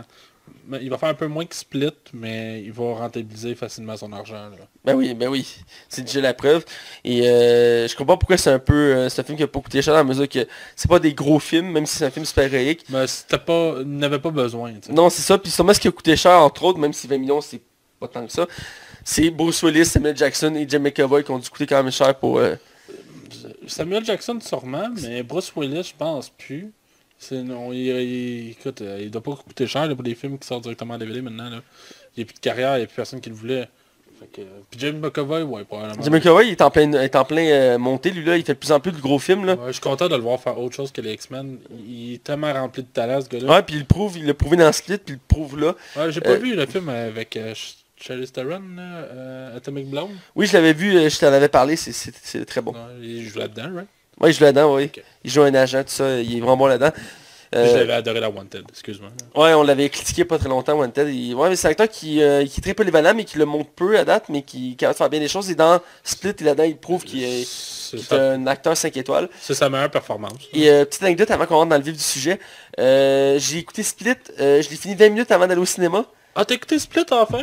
Ouais, j'ai écouté Split. T'as-tu aimé ça? Euh, oui, j'ai adoré ça. Il fallait que je l'écoute, sinon je peux pas écouter Glace, comprends-tu? Ah, bah oui, hein. Ah. Fait que j'ai écouté puis je l'ai fini 20 minutes avant d'aller au cinéma. Et c'est assez euh, spécial, c'est la première fois que ça m'arrive que je finis un film puis je vois tout de suite la suite. Genre, c'est spécial. Mais non, j'ai adoré Split, on fera une critique bientôt sur Split. J'aimerais vraiment ça. Et, et, euh, j'ai adoré le revoir directement, j'ai adoré le personnage dans Split, je veux pas trop en parler là. Mais c'est mon anecdote, j'ai tout de suite écouté Split, j'ai écouté Split, j'avais oublié de l'écouter, puis je l'ai réalisé comme à l'heure du souper avant d'aller au cinéma. Ah si, j'ai pas écouté Split. Fait que là, je l'ai pogné, je l'ai écouté d'une traite en suspens. Euh, je l'ai écouté correctement, j'ai pas skippé des bouts, mais j'ai vraiment aimé le, film. Puis, petite anecdote aussi sur le film, euh, on parlait de Bruce Willis. Euh, j'ai fini le film, puis j'ai arrêté le film au logo. Puis je me suis dit, hey, j'ai pas vu Bruce Willis, puis je comprenais pas, parce que tu sais, quand le logo arrive, le film est fini. Puis là, je recule le film, je cherche, je vois pas. Là, je voyais le temps passer, puis je me dépêche pour le cinéma. Je repars le film, je le laisse aller, je commence à paquer mes affaires. Le f- disparaît, puis c'est là qu'il y a la scène. Ouais. Là, je suis comme, ah, tu me niaises, là? Il y a beaucoup de monde qui ont sorti de la salle sans le savoir, là. Effectivement. Mais bref, on rentre dans le vif du sujet. Ouais. Euh. Peux-tu résumer le film? Ouais, c'est ça je vais faire. Euh, vert, ça raconte quoi? Euh, Ouais, c'est quoi le film? Vert? Ouais, c'est pas la ligne verte, c'est vert. Ouais. Alors, le film Glace? Un film glace, euh, pour pas confondre trop les gens. Euh, parce qu'il y en a sûrement qui ne savaient pas que le titre était traduit en français. Je m'amuse des fois à regarder ça. Surtout Split, je pensais pas qu'il été traduit, mais non, effectivement, il été traduit en divisé. Euh, euh, Glass, euh, dans le fond, c'est la suite des événements du, film euh, euh, et de Split, donc qui a 19 ans au total d'histoire. Le film se déroule quelques temps après Split, je pense que c'est quelques mois, je crois, après Split. Et donc, on suit dans le fond le passage de Bruce Willis, qui est David, qui euh, pourchasse euh, la Horde, qui est jouée par Jim McAvoy, et parce que la Horde capture encore des filles pour les torturer, les tuer euh, dans, euh, dans des lieux lugubres. Et euh, donné que David se croit être un super-héros, euh, décide de protéger sa ville et donc de trouver ce méchant-là et de le vaincre. Et dans le, là, c'est aucun spoiler, dès le début du film, ils vont s'affronter, ils vont se faire euh, capturer enfermer dans un asile psychiatrique, avec euh, quelques coïncidences dans le même asile a Monsieur Glass dedans, d'où le fait que le film s'appelle Glass. Et euh, les trois vont se retrouver à être euh, étudiés par une psychiatre, que elle, son but, c'est de leur faire comprendre qu'ils ne sont pas des super-héros. Et donc, tout le film va tourner autour de ce concept-là, savoir est-ce que les super-héros existent ou pas. Et donc, euh, tout le long, le film va jouer sur cette ligne-là. Va nous mettre en doute du début à la fin. Et euh, c'est le même principe pour les deux autres films avant. Même si c'est un petit peu moins exploité dans Split, c'était quand même beaucoup exploité dans Unbreakable. Euh, et il y a une belle conclusion qui fait la- qui relie tous les films ensemble. Euh, autant euh, Split que euh, Buckle Ball. La boucle est bouclée. Voilà. Et euh, donc ça, c'est pour le la mise en contexte du film. Je tiens à préciser aussi, je l'ai vu avec, Hugo qui est pas présent aujourd'hui, que je salue. Euh, il avait, il m'avait il m'a annoncé à la sortie du film qu'il n'avait pas vu les autres. Ah oui, pour vrai, il l'a écouté seul. Pourtant, il m'a dit qu'il a apprécié euh, le film Glace. euh, parce que dès le début du film, il y a des flashbacks, il y a quelques petites mises en contexte. Donc ça s'écoute quand même bien. Parce que généralement, les- j'ai eu beaucoup de commentaires négatifs dans le sens que euh, généralement les gens ils s'attendent que c'est une suite qui a un chiffre. Si maintenant ça aurait été Unbuckable 1, Unbuckable 2, Unbuckable 3, il aurait su que c'était une suite. Mais là, juste Glace, il y en a qui pensaient que c'était un film tout seul. Ils pensaient pas que c'était une suite. C'est un projet vraiment audacieux, là. Et ça fait en sorte que quand les gens sont au cinéma, euh, c'est des commentaires, là, c'est pas, pas ça pour le fun, il y a des commentaires qu'ils comprenaient pas le film parce qu'ils étaient hein, ah, hein, ça fait partie de l'univers, the- hein, il y a des films avant, puis ça, ça, ça, il y en a qui décrochaient à cause de ça. Il me semble que c'était clair pourtant. Mais faut le savoir. Mais c'est pas tout le monde qui suit l'actualité du Ouais, cinéma ouais, puis qui non, regarde les bandes annonces. Puis je me rappelle, je, je sais que c'est une drôle de comparaison, mais il y en a beaucoup qui ont pensé que pendant un temps, la Wii U, c'était juste une Wii achetée. c'est vrai, c'est vraiment vrai. Oui, effectivement. Mais bref, c'est ça, donc euh, Glace fait partie d'un tout. Euh, donc euh, on va avec le côté casting. On va s'attarder aux trois acteurs principaux, je pense que c'est nécessaire. Euh, on commence avec le- en ordre chronologique encore une fois avec Bruce Willis, qui Mhm. joue David. Je vais te laisser y aller d'abord, qu'est-ce que t'en as pensé? T'as- T'as-tu été loin en français? Oui. Moi j'étais loin en français parce que j'avais pas le choix. Et euh, la voix de Bruce Willis me gossait. Ça, Ouais, mais ils l'ont changé. là. Ouais, ça m'a vraiment gossé, mais écoute, c'est vraiment du nitpicking. Pour ce qui est de Bruce Willis, écoute, moi Bruce Willis, j'étais vraiment content de le revoir. Euh, J'aime beaucoup Bruce Willis, je le dis comme je disais tantôt. C'est l'affaire que je peux reprocher au personnage, en fait, c'est que le personnage est complètement effacé quasiment du film. Il pourrait pas être là, puis ça changerait quasiment rien. Euh, James McAvoy prend beaucoup de place dans le film, puis c'est pas un reproche. Mais j'aurais aimé voir un peu plus de Willis, justement. Je trouve que ça me manquait un petit peu. Puis, mais à chaque fois qu'il est là, j'ai l'impression qu'il est pas totalement euh, euh, impliqué dans le film. Puis j'ai l'impression que c'est plus la façon que le film a été créé que nécessairement sa prestation. J'ai juste l'impression que le personnage, le personnage dans le premier, c'est pas non plus le personnage le plus émotionnel. Mais euh, j'ai apprécié malgré tout, mais je pense que le personnage aurait mérité nécessairement plus de temps, plus de développement, parce qu'il y a quand même quasiment 20 ans qui a passé entre 19 ans, ouais. J'aurais voulu voir une progression. Je trouve qu'on on y va vraiment rien qu'en surface. Mais c'est correct à ce niveau-là. là. Toi, Mathieu? Euh, D'abord, Bruce Willis, c'est un acteur que j'aime beaucoup. Euh, même si ces temps-ci, on le voit moins en, en gros plan, mais il faut comprendre, il est en fin de carrière. Euh, il- je pense qu'il est en début soixantaine ou proche de soixantaine. Ouais, je pense que oui. Euh, et c'est un excellent acteur de film d'action qui a eu sa gloire et j'ai- j'aimais beaucoup tous ces films qu'il faisait à l'époque, même certains récemment. C'est toujours un côté ballast, mais en même temps, euh, il est réaliste comme. Il fait toujours des rôles réalistes. C'est pas comme The Rock ou euh, Arnold Schwarzenegger qui faisait des rôles de ballast, mais Ouais, qui. Parce que même dans Die Hard 1, c'est jamais ultra over the top. là. Non, c'est ça, c'est très réaliste, un policier de genre New York, puis tu sais, il est pas super cut, il est musclé, mais pas tant. Ouais, c'est ça le problème du 4 puis du 5. Là. Il est comme de- euh, John McClane il est comme rendu trop puissant. Là. Ouais, puis genre il va réussir, puis il, il- il fait des complots euh, mondiaux pis tout là. C'est rendu over the top. Mais c'est toujours un acteur qui était, il, il était bon pour son charisme. Puis à la base, il faisait pas des films d'action. Je sais pas si tu savais ça. Il avait commencé dans des comédies, euh, puis des, sé- des séries TV comiques, tout ça. Puis je pense que son premier rôle c'était dans Miami Vice. Miami Vice? Ouais, je, je- je le sais, c'est tout. Ok. Mais est-ce que c'est ça pour dire qu'il est tombé par hasard dans les films d'action, c'est devenu son genre fort et euh, il est toujours été bon là-dedans parce qu'autant qu'il est capable de montrer un côté ballast, autant il est bon au jeu d'acteur, contrairement à Arnold, mettons, que je donne comme exemple, qu'il est bon en ballast, mais des fois il y a des rôles que côté acting, on voit que c'est Ouais, pas sa force. C'est pas sa force. Mais il est cap- Je trouve que M. Night Shyamalan a beaucoup permis à Bruce Willis de s'exprimer en tant qu'acteur avec Ouais. le sixième sens puis Unbreakable. Là. C'est entre autres Buckable qui m'a prouvé qu'il était un acteur pas, pas juste action mais aussi profond. Ouais, ben, Et- même sixième sens. Là. Aussi sixième sens aussi, oui. Euh, mais là-dedans, oui, il était facile, je suis d'accord. Euh, il, est, il est pas autant présent qu'il devrait, mais il y a quand même une intrigue à lui. Euh, il- on voit qu'il maîtrise toujours le personnage, il est toujours intéressant à voir. Il y a une belle réflexion, comme chaque personnage principal dans le film. Il y a une belle réflexion sur lui, il va se mettre à douter de lui-même. Il y a une belle relation avec son fils, qui ont pris le même acteur, je je sais pas si ça va remarquer. Oui, oui, je l'ai remarqué. J'étais allé voir le casting par après sur MDB puis j'ai fait Ah Chris, c'est le même. Mais je pense qu'il n'y a pas eu vraiment de carrière entre ça. Lui. Je me rappelle pas de l'avoir vu ailleurs. Non, c'est ça, ben, je vais- Je vais aller voir. Ouais. Mais tu sais pas dire que j'ai aimé sa performance, Ouais. euh, même si c'était facile, j'aurais voulu le voir un peu plus présent, ça aurait été bien. Euh, surtout en fin, en- vers la fin du film. Euh, parce que le film début met de, lui en premier plan, mais rapidement il, il est remis en seconde zone. Je trouve ça un peu dommage.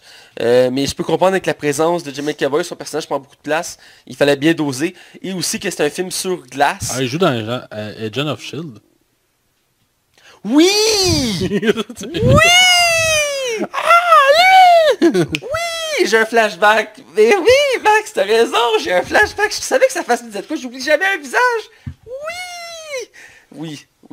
Voilà. Je rien spoiler parce qu'il il fait partie d'une intrigue d'une des saisons de, de Agent of Shield. Mais oui, effectivement, il est dans le... J'ai aimé ta... Wow!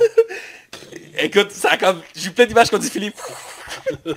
Malade, c'est vrai, je me sais son visage. Ah oui, c'est bon. Euh, donc c'est ça. euh, euh, J'aurais voulu voir un peu plus Bruce Willis, mais il est bon pour ce qu'il ce a donné. Et euh, j'en parle un peu plus d'un côté spoiler, mais euh, quelques petites choses que j'aurais voulu voir mieux. Euh, je vais continuer avec, euh, avec euh, Samuel Jackson, Ouais. Qui joue Monsieur Glass, Ouais. euh, ou Elijah, euh, qui était le, le- le- Comme je disais, on va spoiler les autres films avant, on n'a pas le choix. Euh, c'était l'antagoniste du premier film, c'était le, le grand méchant de- d'Unbreakable. C'est la twist finale du film d'Unbreakable Ouais, ouais, méchant twist en plus. un méchant twist. Et il faisait une performance incroyable dans ce film-là. Et dans celui-ci aussi, même si encore une fois il est effacé. J'ai trouvé un peu moins effacé que Bruce Willis, mais il est un peu effacé. C'est 50-50, moi, je trouve. Parce qu'il prend beaucoup de temps à apparaître. Mais Puis- quand il apparaît, il est là tout le temps. Ouais, il est là tout le temps, mais les premières scènes, il fait rien. Ouais. On le voit interagir, il y a des gens qui parlent, ils le déplacent, ça, mais ça prend euh, peut-être une demi-heure, une demi-heure, 45 minutes avant que là, on le voit agir, qu'on le voit euh, montrer son intrigue, parce que c'est quand même le film, il porte son nom. Euh, mais pour ce qui était là, c'est vraiment bon. J'ai aimé sa performance. J'ai aimé voir ce côté evil, de voir Samuel Jackson faire un méchant, c'est toujours intéressant. Et encore une fois, il y a des petites choses qui m'ont chicoté, euh, mais je vais pas écouter spoiler avec son personnage. Mais dans l'ensemble, il y a une très bonne performance. Euh, on, on le retrouve son personnage 19 ans plus tard, puis il, il maîtrise toujours autant, même plus.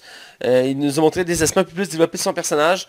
On- il montre aussi que oui, c'est un méchant, mais en même temps, c'est pas par choix en tant que tel. C'est une tragédie. Ouais, c'est ça, tu sais, il a pas choisi d'être méchant, c'est que le monde le forçait à être méchant. Ouais. C'est un peu aussi le constat du premier film. Tu sais, il a cherché toute sa vie les super-héros.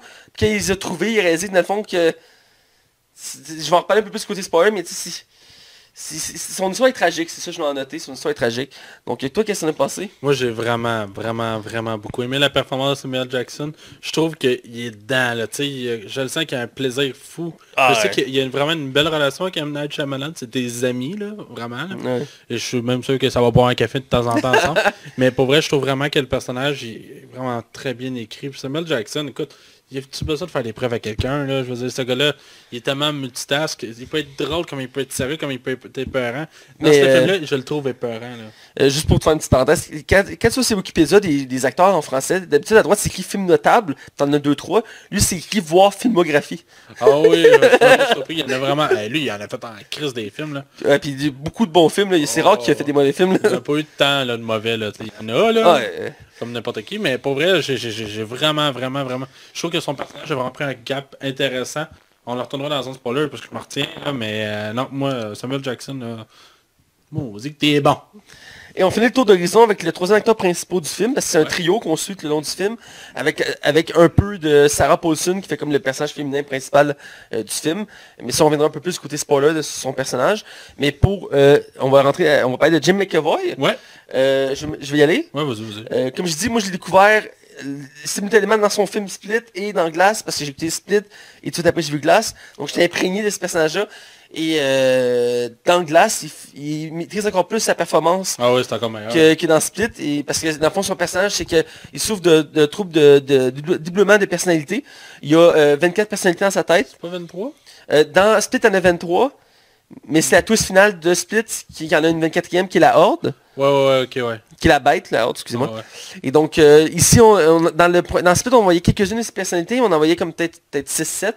Là-dedans, on en voit encore plus. Ouais, je suis content qu'il ait fait ça parce que c'était une de mes petites déceptions de Split, moi. Parce qu'il te vendent qu'il y a 23 personnalités, mais il en montre juste 6. Genre. 6 ou 7 à peu près. Là. Ouais, ouais. Puis effectivement, puis là, il en monte un peu plus. Puis dans chacune de ces personnalités, c'est littéralement un personnage. Oui, mais euh, tu me permets Ben, je vais ma... Ah. Puis c'est époustouflant parce qu'il alterne, il y a une scène... Euh, ben là, je veux pas spoiler, mais euh, dès le début du film, il y a une scène qui montre son jeu d'acteur vraiment intense parce qu'il il alterne dans toutes ses personnalités rapidement. Puis tu- je, je sais que c'est pas un plan continu, j'en suis conscient. Mais la façon que c'est montré, c'est bluffant. Là. Euh, dans, le, dans le précédent film, il changeait d'habit. On voyait vraiment plus ses personnalités. Ça aidait à suivre. Mais même là, sans ses costumes, on est capable de comprendre qu'il y a une autre personnalité. Puis autant dans, son, dans sa voix, parce qu'il change son intonation, mais dans sa carrure, euh, il, il- Son gestuel. Ouais, son gestuel, il vraiment, ça a tout- dû être tout un travail à faire comme personnage. Et là-dedans, je l'ai trouvé vraiment bon. Euh, même si à la fin, c'est- j'en viens côté spoiler, mais dans l'ensemble, sa performance, euh, elle, elle- elle prend toute la place dans le film, là, littéralement. Donc, vas-y. Ouais, ben c'est littéralement le personnage principal du film. Euh, c'est l'acteur principal. Euh, je pensais même pas qu'on le verrait autant. Euh, je trouve que James McAvoy là-dedans, il est exceptionnel. Vraiment, là, je le trouve meilleur. Je trouve que son personnage est bien. Ses personnages. C'est sa meilleure performance. Ah oui, écoute, il n'y a aucun personnage qui se ressemble. T'es pas comme. C'est-tu lui ou c'est Non, chaque personnage, tu comprends que c'est une personnalité chaque. Puis je trouve que James, comme tu dis, dans son gestuel, il est vraiment imposant. Mais autant que pour la bête, il devient avec les veines dans le cou. Puis tu vois le crime. Puis ça fait mal, forcer le cou de même. Puis le serrer. Puis ça fait mal. là. Puis écoute, il, est intense. Puis je le trouve vraiment, vraiment, vraiment bon. Les crimes. C'est un acteur. Je sais qu'il gagnera probablement, jamais un Oscar pour ce ce film-là pour diverses raisons qu'on reviendra, mais je trouve tellement que sa performance est exceptionnelle. Pour vrai, je trouve que, je te dirais même que je la trouve sous-estimée par le monde. Effectivement. Je suis impressionné, j'ai vraiment été impressionné tout le long du film. Effectivement. Puis d'ailleurs, euh, je me demande si son... Parce qu'il... Je sais pas s'il s'est mis en forme pour le film, parce qu'il est très musclé. euh, Oh, il est en shape là-dedans. là. Je sais pas s'il s'est mis en forme ou si c'est par ordinateur, mais c'est incroyable, là, c'est Euh, bluffant. là. Sûrement pour les X-Men, il a besoin d'être en forme, même s'il est en chaise roulante, je comprends là. Mais... Ouais, ouais, je peux comprendre pour ça. Iron Man, il s'entraîne, mais tu sais, as-tu besoin? Ouais, même- ouais, c'est vrai. Même si dans les films, il est pas autant... tu- les plus jeunes là. Ouais. Mais euh, bref, on va y aller avec notre critique générale du film. Ouais, vas-y en premier. Euh, c'est un film, euh, c'est un univers d'abord que j'ai découvert avec il y, a, il y a un certain temps déjà. Euh, et, dit ouais, et on va s- critiquer Split bientôt aussi. Et c'est un univers qui est assez particulier, qui est, qui est pas donné à tout le monde de regarder parce que c'est pas évident à suivre. C'est un film qu'il faut t'écouter attentivement, autant le premier, le deuxième que celui-ci. Et c'est beaucoup de dialogues, beaucoup de- de- d'éléments à suivre, à regarder. Ah, ok, il y a ça tantôt, ça a un lien avec ça. Glace, c'est le, concept, c'est un film qui est un, complexe dans sa structure, mais tellement fascinant, tellement intéressant à voir. Euh, les personnages sont tous 5 étoiles, les acteurs là- là-dedans sont bluffants. Euh, je dirais qu'il y, a- il y a une faiblesse côté euh, scénaristique dans le sens qu'ils ont limité tout le film à un décor, si je peux dire. Ouais, moi ça m'a pas dérangé, mais je comprends ton point. Ben, ça m'a pas tant dérangé, mais en même temps, je- à la fin, je commençais à... Ça commençait à me déranger un peu, mais je peux comprendre pour les besoins. Ils ont voulu se concentrer juste sur les, sur le développement de pe- de- des personnages, et ça marche quand même bien dans le film. Euh, Il y a quelques petits dialogues qui m'ont dérangé dans le film, parce qu'il y a beaucoup de dialogues autour des BD. C'est la, force de, de cet univers-là. Et il y a des dialogues, j'ai trouvé un peu stupide euh, sur les bords. J'en parle côté spoiler, mais dans l'ensemble, c'est un film à découvrir. C'est une épique conclusion, une twist encore une fois, qui te jette à terre dans un certain sens. Peut-être pas aussi saisissante que les deux premiers films. Euh, Il y a une petite petite de moins que pour la, la, twist finale, mais ça reste digne des films de, de- ce réalisateur-là. Et euh, c'est vraiment très bon. Il n'y a pas tant de défauts. Ça, mais il y en a quelques-uns que j'ai pu noter. Euh, mais vraiment, c'est bon. J'ai un peu de misère à comprendre les critiques professionnelles euh, pour ce film-là. J'ai vu j'en ai lu. Je peux comprendre. euh, Il y, a- y y ses défauts. Mais de le critiquer aussi injustement. euh, je dirais que Sinoche été plus généreux dans sa note. Je trouve que c'est une des notes les plus réalistes qu'on a eues. Ouais, euh, on l'a pas mentionné, mais Beaucoup Elisabeth qui critique là-bas. Là, Elisabeth, euh, qui est une des deux critiques principales de Cinoche, qui est un site québécois de critique. Mhm. Euh, des fois, je l'aime pas parce qu'elle critique vraiment hard euh, des films. Entre autres, Aquaman, elle l'a démoli. ouais. Mais je comprenais ses points, par exemple. Ouais, il y a des points que je Je comprenais. s'explique bien. Elle est bonne pour détailler ses, ses explications et ça, je respecte ça. Mais pour euh, Glace, elle a donné justice au film. Je pense qu'elle a des 3.5 sur 5. 3 sur 5. 3 sur 5, ouais. Puis c'est déjà plus réaliste comme note pour ce film-là. Et j'ai lu sa critique, j'ai apprécié les points, puis je suis d'accord. Puis c'est même elle qui m'a soulevé quelques points que j'ai trouvé intéressants. Mais dans l'ensemble, ce film-là méritait plus de- d'une meilleure note que ça. Le public l'a vu. Et c'est une belle conclusion à cette saga-là. Même si le réalisateur a dit qu'il qu'il écartait pas la possibilité de continuer à travailler euh, dans cet univers-là. Ah, Euh, Moi, j'ai lu le contraire. moi. Ah ouais? Moi, j'ai lu que s'il closait ça, il n'y aurait plus rien. Ah, moi Ben, écoute, euh, Bon. je peux me tromper, j'espère que je me trompe. Regarde, on verra bien, Ouais. l'année nous le dira. Ouais, de toute façon, on sait comme, tu sais comme moi que les sites internet essaient d'avoir du clickbait tout le temps. Fait que c'est un peu dur de Ah, écoute. ce qui du vrai, là. Ben oui, ben oui, vas-y. Euh, moi, euh, j'avais vraiment, vraiment hâte. Je t'en parlais souvent de ce film-là. Ah, c'est ben un oui. film que j'attendais avec impatience parce que Unbreakable, c'est un de mes films préférés à vie. Split, euh, j'aime beaucoup, là, sans triper autant qu'Unbreakable parce que je trouve que euh, Unbreakable, euh, ça allait plus loin qu'un film de super-héros. Il y a une réflexion en arrière. C'est des personnages qui ont vraiment une profondeur au niveau de leur, euh, interaction face, à ça. Puis même eux autres, le gars il survit à un accident de train, puis même lui, il doute quand même de l'authent- l'authenticité de ses pouvoirs. Euh, pour ce, qui est de là, pour revenir vraiment à lui, moi Glass, j'ai été sur le cul. Je suis sorti du cinéma, j'ai été complètement ébranlé, adoré. J'ai vraiment, vraiment, vraiment un passé un bon moment parce que été très diverti. Ça m'a fait du bien de voir un film, oui, de super-héros, mais qui va plus loin qu'un film de blockbuster. On a ici un film qui est centré sur ses personnages avant l'action. Ça sent à certains aspects, mais moi, pour moi, c'est quelque chose qui m'a vraiment, vraiment plu. Et je trouve tellement que les trois acteurs sortent vraiment leur épingle qui est un peu moins Bruce Willis. Et j'ai trouvé le twist final Écoute, je sais que c'est- les twists, les twists, c'est souvent ça, ça divise. Que ce soit bon ou mauvais, ça divise. Et je trouve que cette twist-là, moi je la trouve, je l'ai, un peu vu venir, mais je l'ai trouvé vraiment, vraiment bien maîtrisé, bien amené. Euh, j'ai cru aussi beaucoup au personnage de Samuel Jackson. J'aime comment tout le personnage va penser. Il nous Parce qu'il nous intrigue, parce qu'il est comme semi-végétatif dans le film. Puis écoutez, c'est pas un spoiler, c'est montré dans les bandes annonces. Et j'aime la, la- la- direction que le personnage va prendre par la suite. Je trouve vraiment que James McAvoy excelle dans ce qu'il fait. Je trouve vraiment qu'à la réalisation, euh, on a droit à des plans qui je trouve qui sont d'une grande beauté quand on a les trois personnages assis dans un fond mauve. C'est comme si là tout le monde reprenait le même point, euh, même plan, de- était au même niveau dans le fond. Et ce que j'ai beaucoup, beaucoup, beaucoup, beaucoup aimé, c'est justement la, la, la, la, professionnelle, la scout, qui est là, puis qui tout le long du film te fait douter toi-même et les personnages sur l'authenticité de leur pouvoir. Puis j'aime comment que c'est passé, parce que tout le long du film, écoute, on, reviendra dans son spoiler, puis on dira si c'est vrai ou pas, mais je trouve que c'est vraiment vraiment bien amené. Je trouve vraiment que je c'est une excellente idée de scénario. euh, ça m'a vraiment, vraiment, vraiment beaucoup plu. Je suis peut-être blasé, bla- euh, blasé parce que j'aime beaucoup M. Night Shyamalan, mais pour moi, c'était film-là... Blasé. Ouais, excuse-moi. Mais je trouve vraiment que j'ai été épaté du début à la fin. Je suis sorti heureux et encore plus... J'ai été encore plus convaincu que, que je pensais être convaincu. Je sais pas comment je m'explique bien. Non, c'est quand même J'avais peur, j'avais peur d'être déçu parce que la, la- la critique avait vraiment été froide avec le film. Puis finalement, écoute, ça a dépassé mes attentes. Euh, en tout cas, on reviendra en zone de spoilers, Ben oui, mais ben c'est oui. mes impressions du film. Ben oui, donc euh, on va y aller sans plus attendre, on va Ouais. être du côté euh, spoiler pour en parler plus en Parce détail. qu'il y a beaucoup de choses à dire. Et voilà, allons-y. Attention, vous rentrez dans la zone spoiler. Attention, vous rentrez dans la zone spoiler. Alors on est du côté euh, spoiler et là on va parler plus en détail euh, du film, ce qu'on a aimé, ce qu'on a moins aimé, ce qui nous a dérangé, ce qui nous a fasciné, ce qui nous a jeté sur le cul dans ce cas-ci. Euh, c'est un film assez particulier, comme on l'a dit, ça fait partie d'un tout. C'est un film qui va diviser, hein. Oui, qui va divisé. J'aurais dû un peu plus le mentionner dans l'autre zone avant, mais euh, comme je dis, j'ai vu avec mon ami Hugo, et qui est ton ami aussi d'ailleurs. Et ben c'est ton droit, tu peux dire que tu l'as tu l'as eu là. Ah, je l'aime bien, Hugo. Et, et ben fait. Et euh, il m'avait dit qu'il n'avait pas vu les autres films, pourtant il m'a dit qu'il apprécie le film. Donc, selon. C'est bon, une bonne chose. Ouais, donc. C'est une surprise, par exemple. Hugo a quand même un bon jugement pour les films. Donc, d'après moi, c'est écoutable sans avoir vu les autres avant. Surtout qu'il y a quand même quelques flashbacks au début du film qui met en contexte. Donc c'est quand même bien. C'est sûr c'est pas complet. Mais si vous n'avez pas vu les autres films, vous voulez pas les, é- vous n'avez pas le temps de les écouter ou ça vous intéresse moins, ça s'écoute quand même euh, Glace tout seul.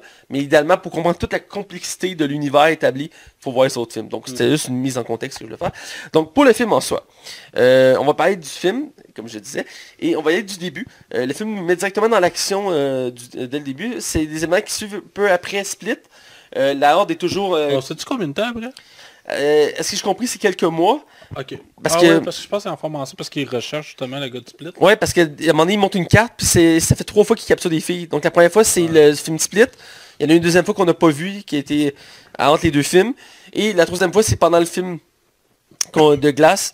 C'est les, les, les euh, cheerleaders qui sont attachés dans une, dans une usine.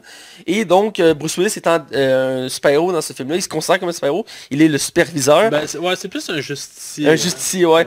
Et qui, ap- après Unbreakable, continue sa vie euh, dans la sécurité. Euh, il y a une compagnie de sécurité. Et la nuit, ben, il se promène dans la ville, il fait sa justice. Et euh, même au début y a une petite scène où il va se battre contre des, des gens dans la rue euh, pour montrer à quel point il, est justicier. Il va toujours avoir son, son imperméable qui représente son uniforme. Je trouve que ça amène une belle scène quand lui il est dans la cuisine puis c'est juste noir puis il est là dans le fond là. Ouais. Avec les deux jeunes qui ont vraiment la chienne. Puis il tabasse, là. Puis c'est euh, c'est vraiment une belle scène. Puis en même temps, c'est très réaliste. Euh, comme scène. Et après, on a un combat, le premier combat entre la Horde et euh, Bruce Willis, rapidement, parce que le film se déroule, comme je dis, quasiment tout dans un asile. Donc ça, c'est montré rapidement, ça prend comme 10 minutes, 15 minutes, Ah même pas. même pas. Et il va se retrouver dans l'usine, il va retrouver l'usine euh, où est la Horde. Parce que lui il va croiser Kevin qui s'appelle dans le fond le gars de Split. Ouais, il va le croiser dans la rue, il va l'accrocher. et- Ah oui, j'ai oublié de préciser. Parce qu'en touchant, il- c'est là qu'il... il- je sais pas si c'est un flashback ou c'est un... Il sent qu'il a fait de quoi de mal. Ben, il y a quand il touche le monde, il y a un sixième sens qui permet de voir Ouais, comme... c'est ça, c'est- J'avais oublié ce pouvoir-là, mais quand je l'ai vu, je l'ai rappelé, mais c'est un des... Outre le fait qu'il est indestructible, il y a cette habilité-là de sixième sens, que quand il, a- il touche quelqu'un, il Comme, peut- comme dans Breakable, justement, il touche un gars, puis c'est là qu'il réalise qu'il y a une femme attachée dans un appartement. Ouais. Exactement. Puis au début, il est pas sûr si c'est vrai, il se m'en doute. Euh, Là-dedans, il J'ai une question. Euh, on apprend dans le film que la faiblesse de Bruce Willis, ben, de David en fait, Ouais. c'est l'eau. Ouais. Mais Unbreakable 1, tu montres pas vraiment que c'est l'eau. Oui, il, a- tombe dans l'eau dans la piscine, puis il rush, mais il tombe dans une toile, là. Ouais. Fait que c'est normal qu'il rush. Mais j'ai juste trouvé que ça spécial qu'on amène que c'est l'eau qui est son point faible. Ça avait jamais été mentionné dans Unbreakable. Oui, c'était mentionné Unbreakable. Ah Euh, ouais? J'ai une mémoire sélective et je me souviens, c'est avant la fin du film quand euh, euh, Samuel Jackson euh, euh, parle à- essaie de faire comprendre à Bruce Willis qui est un super-héros. Il dit, ton super pouvoir c'est que tu es indestructible. Il dit, la preuve c'est que tu as une faiblesse. Depuis que tu es tout petit, tu as toujours de la misère avec l'autre, tu sais toujours noyé. C'est ton point faible, c'est comme moi je, suis, moi, je suis fragile. Peu importe ce que j'accroche, je me blesse. Euh, et mon, euh, mon ma faiblesse, c'est quand on me limite, un truc comme ça, en tout cas. Et il disait, c'est pour ça qu'on est opposés. Puis c'est que tu avais comme le twist où tu apprends que dans le fond, vu que lui est indestructible, ben, son double maléfique, ben, c'est lui qui est brisable, donc c'est Monsieur. Ok, ouais, ouais. C'est à ce moment-là qui, dans le fond, qui explique que le point faible à Bruce Willis, c'est l'eau. Ok, j'ai pas remarqué. Mais tu sais, c'est- vite expédié, mais effectivement, euh, surtout que le bout de la piscine qui montre vraiment que c'est son... Ouais, bah moi je pensais juste qu'il avait eu peur de l'eau, là, en fait. Là, Mais non, il s'est confirmé plus loin dans le film que Samuel ouais, Jackson, il le constatait en l'observant que son point faible, c'était l'eau. Ouais, parce que lui, il remarquait tout, dans le fond. là. Ouais, ben, c'est un génie. Et là-dedans, effectivement, c'est mis de l'avant. Mais juste avant d'arriver à ce bout-là, euh, il y a un premier combat contre la Horde dans une, dans une rue. Et c'est c'est assez violent. Ah ouais, mais c'est... C'est pas des grosses scènes d'action. non, non, C'est effectivement. comme plus une mise en scène plus qu'autre chose. Là. Mais c'est assez court aussi, là. Il se donne deux, trois Oh, coups. Il y en a un ouais. qui revole sur un mur, puis... Ouais, ouais, puis une table qui revole sur une fille, là. Ouais. C'est ça, puis elle mange la, la, la mange. Mais ouais, La, la, la scène est assez courte, mais ça montre, le- ça montre le ton du début du film. J'ai trouvé ça intéressant ben, parce ça montre la confrontation qu'on va avoir à la fin. Là. Ouais, c'est ça, euh, parce qu'il y a comme une tension, c'est le, le méchant contre le gentil. Et euh, j'arrive à la première chose qui m'a dérangé, c'est que la police arrive de nulle part, ça c'est correct, ça arrive dans les films. Mais dans la police, t'as déjà la psychiatre qui est là. Ouais, ben, on comprend à la fin pourquoi, là. Ouais, mais ouais, c'est ça, on le comprend juste à la fin, mais au début du film, la police arrive, faut comme vous êtes cerné, arrêtez, arrêtez de vous battre. Puis à travers la police, t'as elle qui avance, genre, calmez-vous, là, calmez-vous, là. Ouais, comment qu'elle faisait pour savoir déjà le nom de, de, de, de David? Euh, elle a enquêté sur eux. Ouais. Parce qu'elle, euh, dans le fond, elle s'est enseignée sur le gars qui a survécu au train, elle en parle à l'asile. Ah, pour prouver qu'ils sont humains, elle, elle a fait un dossier sur chaque. Elle explique comment, dans le fond, tous leurs, leurs super pouvoirs viennent de, de, de choses normales, dans le fond. Et bref, ils vont se faire capturer. Ils vont se retrouver dans un asile avec Monsieur Glass, euh, qui va prendre un temps avant d'apparaître dans le film, mais euh, on va s'étendre un petit peu plus loin, mais chacun va droit à une cellule adaptée pour eux, j'ai trouvé ça intéressant, tu l'as mentionné, euh, Bruce Willis va avoir une, pièce avec des jets d'eau qui vont le- le- l'empêcher de s'enfuir, et ça va, on va arriver à l'autre qui, est une- qui emmène des meilleures scènes du film, c'est la, la, la salle, euh, voyons, la, De lumière, la, voyons, la, la chambre de, de, Kevin. de Kevin, voilà, euh, qui, euh, ont mis des spots de lumière parce que, euh, dans le fond, euh, tu apprends au début du film que la lumière le fait changer de personnalité. Ouais, je pense qu'il monte dans le... hein, dans Split, il n'y a pas une Oui, à un moment donné, il y a un flash de lumière, puis euh, oui, parce qu'il arrive pour attaquer elle, parce que oui, c'est vrai, t'as raison, mais c'est plus ou moins mentionné dans le film Split. Ouais, comme, ben, comme Unbreakable, dans le fond. là. C'est comme sur... Mais là, c'est clairement démontré, et c'est une scène sûrement que tu as bien aimé toi aussi, où qu'on le voit alterner en pleine personnalité, full rapidement. J'ai vu quelqu'un euh, critiquer le fait que... Pourquoi il ferme pas les yeux Euh. Mais je, je vais... Moi, le, le- le raisonnement logique qui m'est venu en tête, c'est qu'il change de personnalité, fait qu'il pense pas de la même façon que l'autre personne pensait avant, nécessairement. Fait que, tu sais, t'as pas le réflexe nécessairement de fermer les yeux, genre, je sais pas si tu comprends ce que je veux En tout cas, moi, je l'ai perçu comme ça, là. Non, c'est j'ai- vu vraiment du monde chialer pour ça, mais je, moi, je suis plus ou moins d'accord, non, c'est une belle réflexion, effectivement, de cette scène-là. Mais j'ai trouvé cette scène-là vraiment intéressante parce qu'il switchait en, je je pense, 10 personnalités en quelques minutes à peine. Ouais, c'est cool. euh, Puis ils sont toutes vraiment différentes. Puis j'aime ça parce qu'on en revoit certaines de, de Split, mais des nouvelles aussi qui sont montrées là. vraiment, j'écoute ce film-là en anglais quand il va sortir en Blu-ray. C'est intéressant, mais même le doublage a fait un très bel effort là-dessus. Oh, ouais. Euh, parce que il- son intonation change vraiment entre chaque personnalité. Autant, mettons, qu'il a fait Edwidge, qui est un jeune enfant de 9 ans, il parlait comme euh, sur le bout de la langue, comme ça. Ouais. Moi, je suis Edwidge. je suis, je suis Edwidge. Bref. Puis quand il a demandé une autre... filmé, hein, maintenant. Ouais, je sais, je suis... Fuck. Mais, euh, puis, sauf à la radio, ça reste à la radio. On est-tu en retard encore à la radio? Hein? On est-tu encore en retard? Ouais, euh, non, on est... Ben oui, ouais, De beaucoup? ou- d'un épisode. Ah, ok, ah, c'est pas Ça va servir ça un a eu notre top 10. Ouais, on a le top 10. ouais. Euh, puis dans la même scène, j'aime aussi une de ses personnalités, c'est celle-là qui, quand il devait servir, met comme sa main sur son cou comme ça. Ah ouais, la femme, c'est la fille, comment qu'elle s'appelle? Euh, Patricia. Ouais, il est tout le temps comme Ouais, comme ça, là. Puis il parle comme... Il parle qu'une voix hautaine. Ah, bonjour. J'ai aimé que le scientifique, ben pas le scientifique, le psychiatre, euh, a fait douter même les autres personnalités. Parce que c'est le concept bête. pour tout le film, mais tu, peux en- tu pourrais parler de la psychiatre, là? Ouais, ben c'est ça. Ben, elle va alterner beaucoup entre les chambres, là. Dans le fond, elle va, elle va faire comprendre à Bruce Willis qu'ils savent qu'il n'y a pas de pouvoir puis qu'il y a de l'eau, là, tu sais. Ouais. Que c'est ça sa faiblesse. Mais tu sais, dans le fond, en bout de ligne, si s'il savait pas s'il savait, s'il savait que s'il faisait croire il y a quelque chose qui marche pas ils veulent faire croire au personnage qu'il n'y a pas de pouvoir mais il donne quand même de l'eau c'est juste pour le, le, le, le- le- Parce que le, Bruce Willis pense... que- ben, dans Il la tête de Bruce là. Willis, pour lui, l'eau, c'est sa faiblesse. Donc, ça le permet de le garder enfermé là. Comme pour la lumière pour l'autre. C'est comme une arme Ouais. dissuasive. Ouais. Que d'ailleurs, ils vont, euh, ils vont s'en servir à plusieurs reprises dans le film. Mais c'est la psychiatre, son rôle, c'est qu'elle va alterner entre les chambres durant tout le film pour essayer de les convaincre tranquillement à, à réaliser qu'ils, dans fond, sont humains. Et elle va le prouver en, expliquant quelques faits de chacun des films précédents. Entre autres, Split, qui va expliquer les... Parce que, entre autres, à part elle, on va suivre euh, des personnages qui étaient dans les autres films avant. Entre autres, la mère de Monsieur Glass ouais. qui, va, qui, qui vient d'avoir qui vient voir régulièrement M. Glass parce qu'elle est convaincue que c'est une bonne personne. Euh, et aussi la seule survivante de Split, euh, qu'elle a comme eu un attachement envers le, le- le Kevin et qui va venir le revoir. Ouais, c'est comment qu'ils appellent ça. C'est le syndrome de Scrotum. De Ouais, Scrotum? c'est- Scrotum Non, pas Scrotum. Scrotum le gros Scrotum. Scrotum c'est comme ça C'est le nom d'une ville en Europe, là. Regardez. euh, Bref. ça vraiment Elle est tombée, elle est tombée, elle est tombée, euh, d'affection pour son ravisseur. Bref. hey, gros j'essaie de t'aider là C'est une actrice que je trouve intéressante. euh, Ouais, j'ai trouvé cool.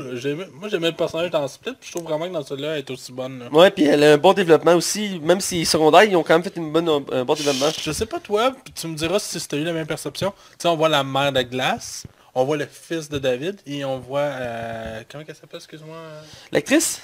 Le personnage? Casey. Casey. Casey. Casey. ouais. Ouais, ben je les ai vus comme un peu comme des acolytes. Ouais. Moi, je l'ai... En tout cas, c'est la perception que j'ai eue. Surtout avec la fin, mais on reviendra à la fin, là, mais... Mais surtout que le fils de, de David, euh, il, Il, il est un acolyte, il littéralement. a un écouteur pis tout, là. Ouais, je trouve ça comme ça, le fait que son fils, il cherche les criminels, mais tu sais, il dit, sois prudent, tout le monde te recherche, là, mais je trouve ça cool. Ah, c'est Euh, vraiment cool. C'est ça justement la scène où que les trois sont assis dans la chambre rose. C'est vraiment une belle scène. Puis ah, c'est là que le doute s'installe vraiment sur l'authenticité de leur pouvoir. Parce qu'elle arrive vraiment avec des raisonnements logiques. Ok, il y a juste... Je reparlais avec mon chum qui venait avec moi, puis... euh, Kevin qui grimpe ses murs, là. Euh, il fait croire que c'est possible, là, mais... Elle dit, oh, on a trouvé plein de livres de, sur l'escalade dans, dans ses affaires. mais- que plein de monde est capable. Ouais. Ah, Ils réussissent vraiment à te mettre un doute, hein. En tout cas, moi, j'ai eu un doute à un moment donné, là. Non, moi aussi, j'ai un doute. C'est un peu le concept du film, euh, du début. Ben, le le but, ouais, c'est ça. tu- Cette scène-là est forte là-dessus parce qu'elle va s'attaquer aux trois. Un après l'autre. Et même si euh, Samuel Jackson, là-dedans, il, il parle pas, il est légume, là, mais euh, les trois vont s'attaquer. Elle va sortir des faits pour montrer que chacun, c'est... Ouais, c'était quoi, c'était quoi déjà lui de Mr. Glass? C'était- C'était-tu genre que ça pouvait être guéri sa maladie maintenant ou quelque chose comme ça? Euh, ouais, c'est que sa maladie peut être guérie, puis ça rendait pas extraordinaire en soi. Ah, Non, c'est ça, ça, je me rappelle plus, mais son intelligence était quand même super élevée dans le film. Ouais, mais je me rappelle de l'exemple de Bruce Willis qui, qui la fois explique pourquoi il a peur de l'eau. Euh, que l'eau c'est son point c'est qu'il a peur de l'eau parce que quand il était était jeune, il s'est noyé. Ouais, c'est ça, il y, a, quelqu'un- il y a du monde qui ont essayé de le noyer, puis ça l'a... Ça l'a traumatisé. T'as dit, tu vois, c'est logique, ça vient de là. Sais, Ben, ça fait sens, ça. ça, ça fait du sens, là. Ouais. Ça fait une belle scène, puis euh, en plus, en- encore une fois, dans cette scène-là, c'est encore une fois, c'est Jim McAvoy qui prend toute la, la- la place parce que il C'est va alterner, il va alterner entre les personnalités dans cette scène-là, et il va interagir autant avec les personnages autour de lui que la psychiatre, et ça fait des belles interactions, il est doué vraiment là-dedans, je suis fasciné à chacune de ces euh, euh, manifestations, si je peux dire. Ouais, ouais. Parce que autant son personnage d'Edwig, d'Edwig, Edwig, Edwig, Edwig, voilà. Et que Patricia ou l'autre aussi, le, le gars sérieux qui est comme euh, un peu psychopathe, là. Le, le- Ouais, je me rappelle plus de son nom. parce qu'il porte, c'est lui qui porte des lunettes puis qui était bien en gris, là, en tout cas. Ouais. Puis, euh, Ça aurait été bon qu'il y ait ses lunettes, ça aurait aidé un peu à savoir c'était qui, parce qu'à un moment il y a tellement de personnalités que tu finis quand même par te. Ouais, puis tu sais, ils sont en plein débat à savoir. Parce que ce que je trouve intéressant, il- dans Split, il parle pas trop du concept du personnage, mais dans, euh, dans la glace, il explique comment il fonctionne. Il dit que dans le fond, c'est comme un cercle de personnalités, puis il y en a un qui gère ça, c'est Edwig, puis il choisit chacun leur tour qui va aller dans la lumière pour prendre le contrôle Dans, de... ce- dans celui-là, c'est Edwin C'est pas Patricia? Ben, avant c'était Patricia, mais dans ce film-là, Edwig il dit que c'est Patricia, il a laissé la tâche de s'en occuper. Ok, ok. Ouais. Moi, je t'allais lire un peu sur euh, le- l'inspiration de Split, puis c'est un, c'est un, c'est c'est un gars qui a vraiment existé. Ah ouais? Ouais, qui avait, je pense, une- je pense que c'était pas autant de personnalités, je pense qu'il y en avait comme une douzaine. Puis il a été cliniquement guéri. ouais, et aujourd'hui, c'est- il, s'est réalisé que c'était comme plein de traumatismes. Puis à la fin, toutes ces, toutes ces personnalités sont, sont comme unies. Écoute, il y avait même un enfant de 3 ans dans ces personnalités. Là. Fait que, euh, C'est ça, tout ça, je, je ferai vos recherches, là, vous allez voir, c'est super intéressant pour vrai. Ouais, ben le personnage est très complexe, puis on va travailler chacune de ses personnalités. Ouais, ouais. C'est vraiment un beau travail. Euh, pour continuer à travailler le film, euh, à partir de ce moment-là, c'est là que M. Glass, euh, Samuel Jackson commence à agir. Ouais, euh, euh, j'ai, j'ai- écoute, je, fais Vas-y, juste le pont à qu'est-ce que dit? J'aime quand les, les, les infirmiers passent dans le corridor puis il est comme sorti de sa chambre, puis là, ils comprennent pas comment il a fait. genre, comme- comment t'as fait pour sortir? Le gars il check la porte, check le poignet. Ouais, puis là, il le ramène, puis là, il revient une autre fois, la porte est ouverte, et comme voyons, puis il s'approche de lui, puis il se penche pour le regarder, puis il fait genre... Ah ouais, hein, c'est... Ça a pris je sais pas combien de morceaux de vitre avant de choisir la bonne. Ouais, Ça faisait un beau parallèle avec son, son personnage, là. Ah, puis c'est la scène justement où c'est l'autre garde, pas lui qui se fait tuer, qui arrive comme avec sa lampe de poche, puis qui fait exprès pour faire tomber sa lampe de poche, puis la rattraper à la fin, Ouais. dit tabarnak qui va souffrir, parce qu'on le sait que le personnage est très sensible. Ouais. Mais là tu te dis, qu'est-ce qu'il va faire? Est-ce qu'il va vraiment laisser tomber la lampe de poche, ou Samuel Jackson va, va réagir? C'est- Il y en a plein de tensions comme ça dans le film, qui te met comme... Je me rappelle cette bout-là, j'étais vraiment là, j'avais les fesses serrées, puis là je regardais comme, qu'est-ce qui va se passer? Il y a une bonne tension. Ouais, ben, c'est- je trouve qu'il y en a beaucoup dans le film, puis c'est bien géré, là. Ouais, ben, euh, dès ce moment-là, d'ailleurs, il y a beaucoup de tension avec le personnage de Samuel Jackson, parce que, C'est là que le personnage décolle, en fait. là. ouais, qui décolle, puis comme il se promène la nuit, puis il y a comme un... Au début, c'est pas clair qu'est-ce qu'il fait, il, se- comme il se promène, il regarde les caméras, puis, sais, plein affaires, puis rapidement, ça- je pense que c'est la scène suivante, il se réveille le matin, puis la psychiatre arrive, elle dit, on, a vu ces caméras que, que tu te promenais, fait qu'on va te faire passer au traitement tout de suite, parce qu'il il dit qu'il y a un traitement pour le rendre comme normal, Ouais, ouais. Fait que là, il le pogne, puis il l'emmène là-bas, puis ils font un scan, comme fuck, dis-moi pas qu'on perd déjà euh, Monsieur Glass. Puis a- rapidement, euh, le, plus loin, on voit que non, il avait tout prévu. Il avait changé. On voit une scène qui était là le, le soir, qui a comme changé, il a mis la caméra en, en boucle, il a enlevé le, le truc dans la machine, il s'est promené, il a, il a fait des fingers genre à la caméra. Deux choses que j'ai aimé aussi du film, c'est qu'on voit le trèfle avant. On y a une scène qu'on voit le trèfle de la psychiatre dans le film. Ah oui? Puis je me suis demandé dans le film pourquoi qu'on filme ce tatou-là. Puis j'ai comme ça m'a sorti de la tête jusqu'à temps qu'on le revoit à la fin, on reviendra là-dessus. Puis j'ai aimé le, le, le, le, quand Samuel Jackson lit le magazine de- dans le bureau puis il fait Oh. Ok. Fuck, là, on a peut-être un problème là. On peut le dire dans le fond, c'est qu'on apprend que euh, dans Breakable, euh, le père. Bruce Willis est avec le père de Kevin dans le même train. Mais ça tombe que Samuel Jackson va prendre euh, Kevin pour le mettre comme son. Je sais pas comment on pourrait dire, son allié, si on veut. Ouais. Mais dans le fond, c'est Samuel Jackson qui a fait dérailler le train dans le premier. Fait qu'il est la cause de la mort du père de Kevin. Puis qui est une des raisons pourquoi Kevin est viré fou, genre. Fait que je trouvais ça super. Puis euh, dans la- on voit une scène de flashback dans le train, et on voit le père de Kevin s'asseoir, puis si tu remarques, il tenait un, un- un- un- un papier, puis dessus c'était écrit euh, traitement psychologique, un truc comme ça. Ah oui, il, allait chercher, il allait s'enseigner pour un traitement pour son fils. En plus. C'est pour, tu vois à quel point tout est lié, genre. Oh, ouais. puis, Puis euh, après ça, les critiques disent que c'était filmé pour être léger, en tout cas. ouais, puis j'ai mis la transition parce qu'on voit son père qui s'assit, puis ça s'éloigne. Puis on voit la vieille scène d'un Buckyball de Bruce Willis Ouais. qui s'accote, puis qui il regarde par la fenêtre. J'ai réalisé qu'il est pas du même bon, il est pas du bon bord, par exemple, dans le film. Ah ouais? C'est la seule affaire, je, je, je, je sais pas, c'est quelqu'un qui me l'a fait remarquer, fait, ben oui, toi, il est pas du même côté dans le train. Ben, tu sais, écoute, du... Ah, mais j'ai mis le fait qu'il a repris l'image puis tout, là, mais... Ouais, ouais. Euh, mais ça vient à un point que j'ai un petit point négatif qui m'a dérangé. C'est que quand la tension commence à monter, puis que là, les, ils s'évadent tous, puis ils se préparent à la- la- le combat, t'as les... T'as les, dans le fond, le, le fils, la mère, puis la fille qui a survécu qui reviennent en courant. Puis ils ont, ils ont fait un lien en regardant les BD parce qu'à quelques reprises, ils vont dans une boutique de BD puis ils font des liens. D'ailleurs, une BD qu'elle regarde, puis ça ressemble à deux gouttes d'eau à, à Split. Euh, ouais. Puis elle, elle vient voir puis elle dit... ça, c'est l'autre affaire qui te met en doute sur le fait que est-ce que c'était le, le- le- le- Kevin a juste pris cette personnalité de la bande dessinée. Ouais, effectivement, parce qu'Edward dit qu'il aime les BD. Il mentionne à plusieurs reprises qu'il aime les BD. Ouais. Fait que tu vois, encore une fois, que ça joue sur le... Mais mon point, c'est qu'il arrive les trois, puis la fille qui a survécu, elle dit à Psychote, elle dit, euh, les super existent, parce que, dans le fond, Superman, avant, il était à New York, puis il volait pas. Là, j'ai fait comme... Mais quelle remarque stupide Ouais. Parce que, elle dit, à la base, les comics, c'était réel, parce que, je veux dire, ça se passait à New York, puis Superman volait pas. Oui, euh, c'est vrai, ça se passait à New York dans les premiers comics, puis il volait pas, mais... C'était juste l'origine comme ça. Ouais, c'était fictif, et c'était facile à créer l'histoire comme ça, parce que... C'est juste pour nous mettre en doute que les super-héros existent, en fait. Là. Ouais, puis ouais, puis je veux dire, la manière c'est montré, puis les autres, les autres comme, ah ben oui, c'est tellement logique, tout le monde fait comme, ok, mais c'est logique. Puis ça m'a agacé un peu pour ça. Puis il y a une autre référence comme ça, à la fin du film, euh, on reviendra au combat final, mais juste aller un petit peu après, euh, parce qu'il y a un peu d'histoire après la- le combat final. On voit la psychiatre qui finalement va à une boutique de BD, parce que tout le monde a dit qu'elle aime pas les super-héros, mais finalement, Elle décide d'y aller. Là. elle a une boutique de BD. Ouais, La, la- c'est pour comprendre ce que- la même que l'autre qu'on a vu au début du film, cas, Ouais, bref. je pense que c'est parce qu'elle elle a un doute puis elle veut lire à cause de ce que Casey il a dit justement.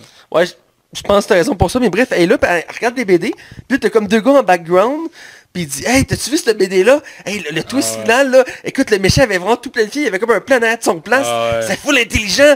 Puis là, est comme, elle, elle lâche sa BD, puis elle est comme, C'est- C'est là qu'elle clique. elle est comme, non, non. Là, elle part comme en courant, t'es comme, oh, tu me niaises, hein. Tu me niaises. La twist, je, je trouve ça cool, mais la manière que c'est amené, c'est comme deux, gars qui parlent, de BD en background, ben, c'est parce que ça l'a fait allumer, elle, fait un lien, elle fait ah c'est parce que Samuel Jackson, le personnage s'inspire beaucoup de ce qui se passe en bande dessinée. ouais. Ça amène la scène finale, autant qu'elle n'est pas grandiose au niveau, tu sais, je veux dire, c'est un film qui a, pas- qui a coûté 20 millions, c'est vraiment pas cher. J'ai trouvé quand même que c'était bien euh, au niveau de la réalisation, c'est pas grandiose. On voit clairement que la, la bête est, est surpuissante, puis que David, dans le fond, il est limité un peu quand même, et qu'il est suffisamment fort pour pouvoir contrer la bête. Et ça amène une des belles scènes quand il tombe justement dans l'affaire d'eau, là. Ben, au début, il pitch un bac d'eau, là, c'est ça? Ouais, hein? c'est ça, puis ils, font, ils ressortent par le trou, mais ça amène à la peur de Bruce Willis. J'ai- Écoute, on peut aller vraiment à la fin. J'ai vraiment été surpris qui tue, qui tue le personnage de Bruce Willis? Je m'y attendais pas. Je trouvais déjà qu'il avait été effacé un peu du film, le fait qu'il noie. Ça m'a choqué, effectivement. Jusqu'à temps qu'il... Mais c'est- là, c'est jusqu'à temps qu'il euh, voit le, le tatouage sur la main du garde. Ouais. Puis là, qu'il voit la- l'autre tatouage sur la main, euh, qui justement le trip que je parlais tantôt, sur la main de la psychiatre. Puis là, la psychiatre, elle fait, écoute, on a tout fait pour que vous existiez pas. Elle dit, je t'aurais laissé, ta vie si, je t'aurais convaincu. Ouais. Elle dit, est-ce que je t'avais convaincu? Puis là, elle est comme full triste, puis genre, il se noie, puis on le voit mourir en background. Mais ouais, puis c'est là que t'es comme, hein? Hein? Ouais, c'est là, là que les pièces de puzzle s'assemblent, là? Ouais, c'est là que, dans le fond, tu sais, euh, Samuel Jackson n'avait jamais, avait jamais l'intention d'aller aux deux tours. Ouais, parce que son plan au début, c'est il va emmener un combat titanesque dans la, dans la nouvelle tour qui est construite en ville. Il veut filmer ça avec des caméras. Euh, même, même si précédemment dans le film, il, euh, il mentionne qu'il y a des caméras partout dans l'asile justement pour le surveiller lui, parce qu'il est pas contrôlable. Euh, J'étais comme ok, mais pourquoi il va ailleurs, c'est des caméras ici, mais finalement c'était logique. Ouais. Mais ouais. C'est ça, c'était calculé, puis il, avait jamais, il dit dans le film, il n'a jamais eu l'intention d'y aller, parce qu'il savait qu'il apprendrait que les super-héros existent pour vrai. là. Il avait vraiment sa réponse. Puis même lui, il est surpris quand euh, la, la psychiatre il dit, écoute, euh, vous existez, mais on peut pas vous laisser vivre. Puis c'est pour ça qu'à un moment donné, il y a une scène où on voit tout le monde dans une pièce, puis quand il y a deux personnes qui partent, tout le monde arrête de parler. Là. C'était comme, what the fuck, que c'est ça? Puis on comprend que dans le fond que c'est comme un, un groupe qui s'occupe de super-héros pour éviter Ouais, ben, que... de- quand Samuel Jackson, parce que lui aussi il meurt, euh, il est à terre puis il est en train de souffrir, elle va le voir puis elle dit vous aviez raison, Euh, il existe des organisations secrètes, mais pas comme vous le pensez. Euh, notre, notre but c'était juste de cacher les super-héros parce que vous ne pouvez pas exister dans notre monde, ça, ça peut pas marcher. Ouais, il faut pas de dieu, hein. Non, ça, elle dit, il peut, on peut pas laisser des, des dieux, ça reste au ciel, ça peut pas rester sur terre. Puis elle dit, au moins vous allez mourir en sachant, sachant que vous aviez raison. Puis tu le vois comme. J'ai- Moi j'ai trouvé ça super bon. comme Ah, ok, c'est super bon. Puis t'as la scène justement quand il est dans le resto. Là, tout le monde est silencieux. Puis elle dit, bon, mais j'ai fini ce que j'avais à faire ici. Les trois sont réglés. Euh, je suis prêt à aller à la prochaine ville. Ouais. T'es comme, hein? Ah, puis les trois meurent dans le fond. là. Kevin mange une balle.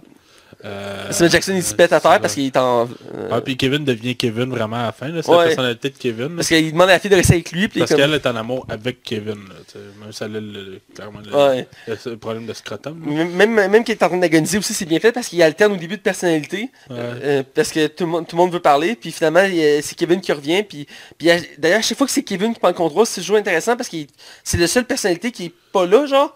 Parce qu'il arrive comme, hein, hein, qu'est-ce que je fais là, là? comprend pas, c'est ça, les autres personnalités ont pris possession de son corps. Ouais, puis même dans Split, c'est mentionné aussi parce que euh, vers la fin du film, il reprend le contrôle pour la première fois.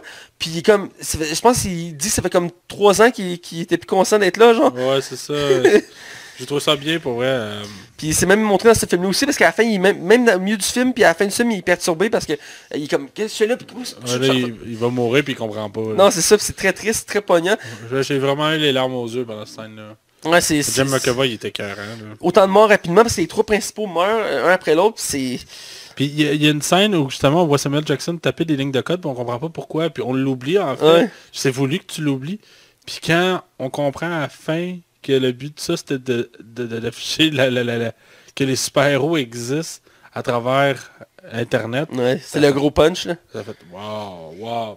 La seule affaire que je me disais c'est Ouais, le monde va dire que c'est du montage, là, tu sais, dans la vraie vie, là.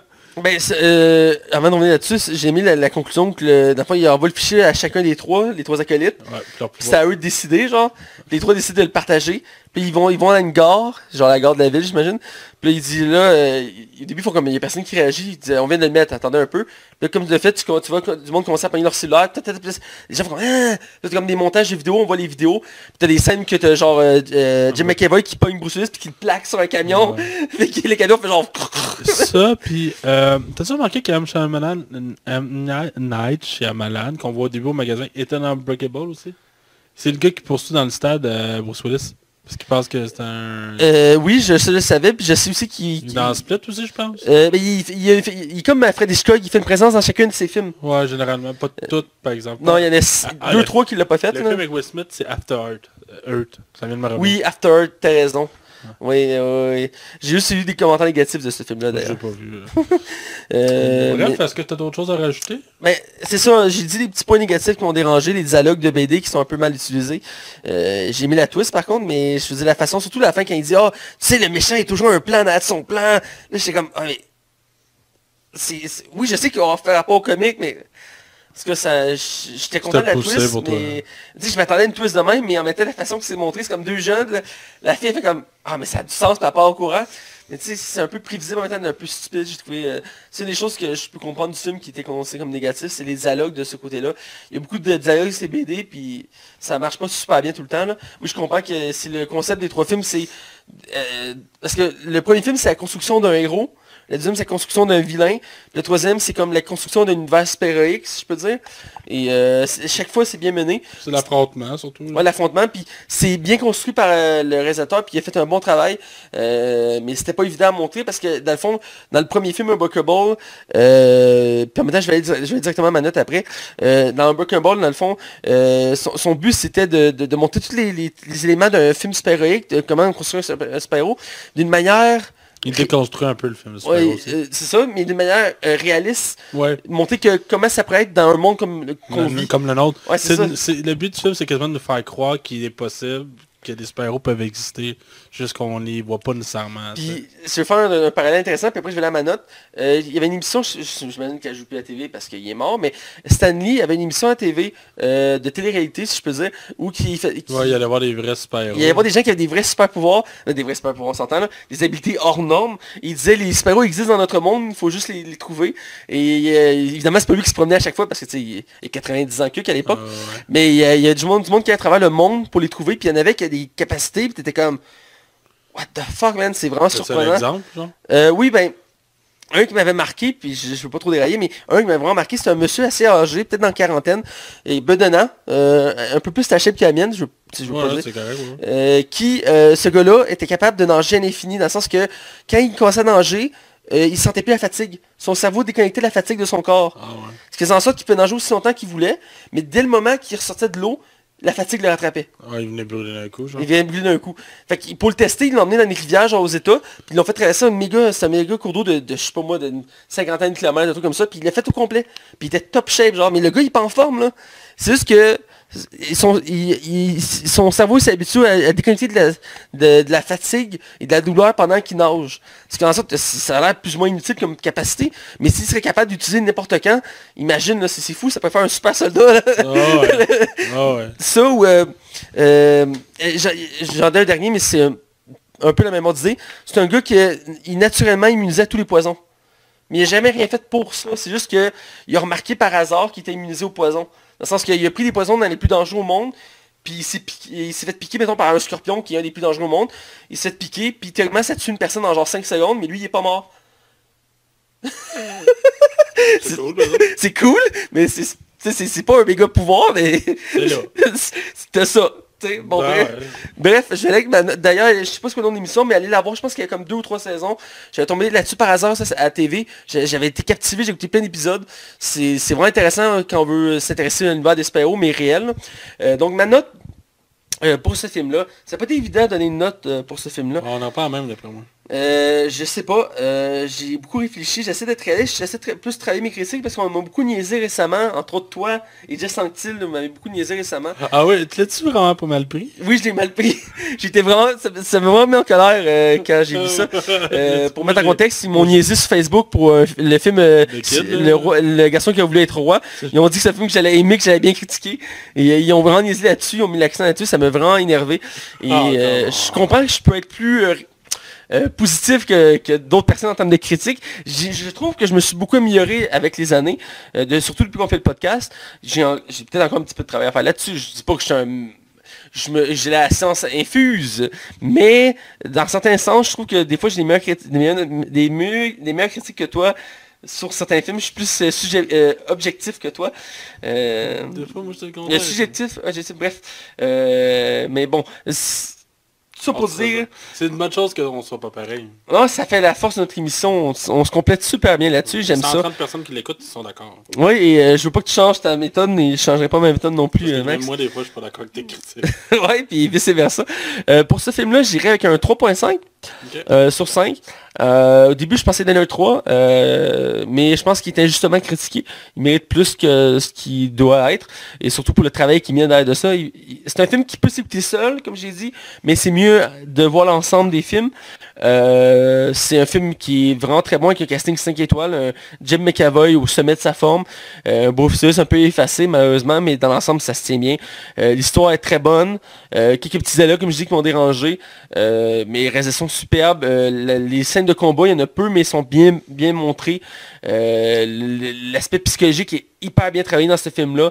Euh, la twist finale, encore une fois, c'est très bon. C'est ça nous, ça nous fait tomber à notre chaise. Euh, vraiment beaucoup de bons éléments dans ce film-là qui méritent de l'écouter. Donc, euh, il mérite 3.5. Donc, toi? Moi, j'ai vraiment beaucoup, beaucoup, beaucoup aimé ça, comme je te dis. Puis j'avais peur que ma note descende. Ben, j'avais peur. Je pensais que ma note aurait descendu. Tu sais, au fil des journées, tu laisses le temps, tu laisses le temps. Ouais. Parce que moi, ça fait quasiment deux semaines que je l'ai vu, le film. Puis j'ai eu le temps de digérer. Puis finalement, ma satisfaction n'a jamais ou à peine diminué. Euh, puis j'en ai profité pour écouter des critiques, voir s'il y a peut-être quelque chose que j'avais mal compris. ou Ouais, je fais la même chose. J'essaie de faire attention parce que je veux pas que ma note soit modifiée à cause de la perception de quelqu'un d'autre. Je veux qu'elle vienne de moi. Mais dans l'ensemble, j'ai vraiment beaucoup, beaucoup aimé ça. C'est juste un petit peu en dessous d'Unbreakable à mon goût à moi. Ouais, oui, je suis d'accord. Euh, je le mets en, en haut de Split, même si j'aime beaucoup Split. Là. Mais pour moi, c'est Ouais. un film qui est... Moi, en tout cas, je, je peux me tromper.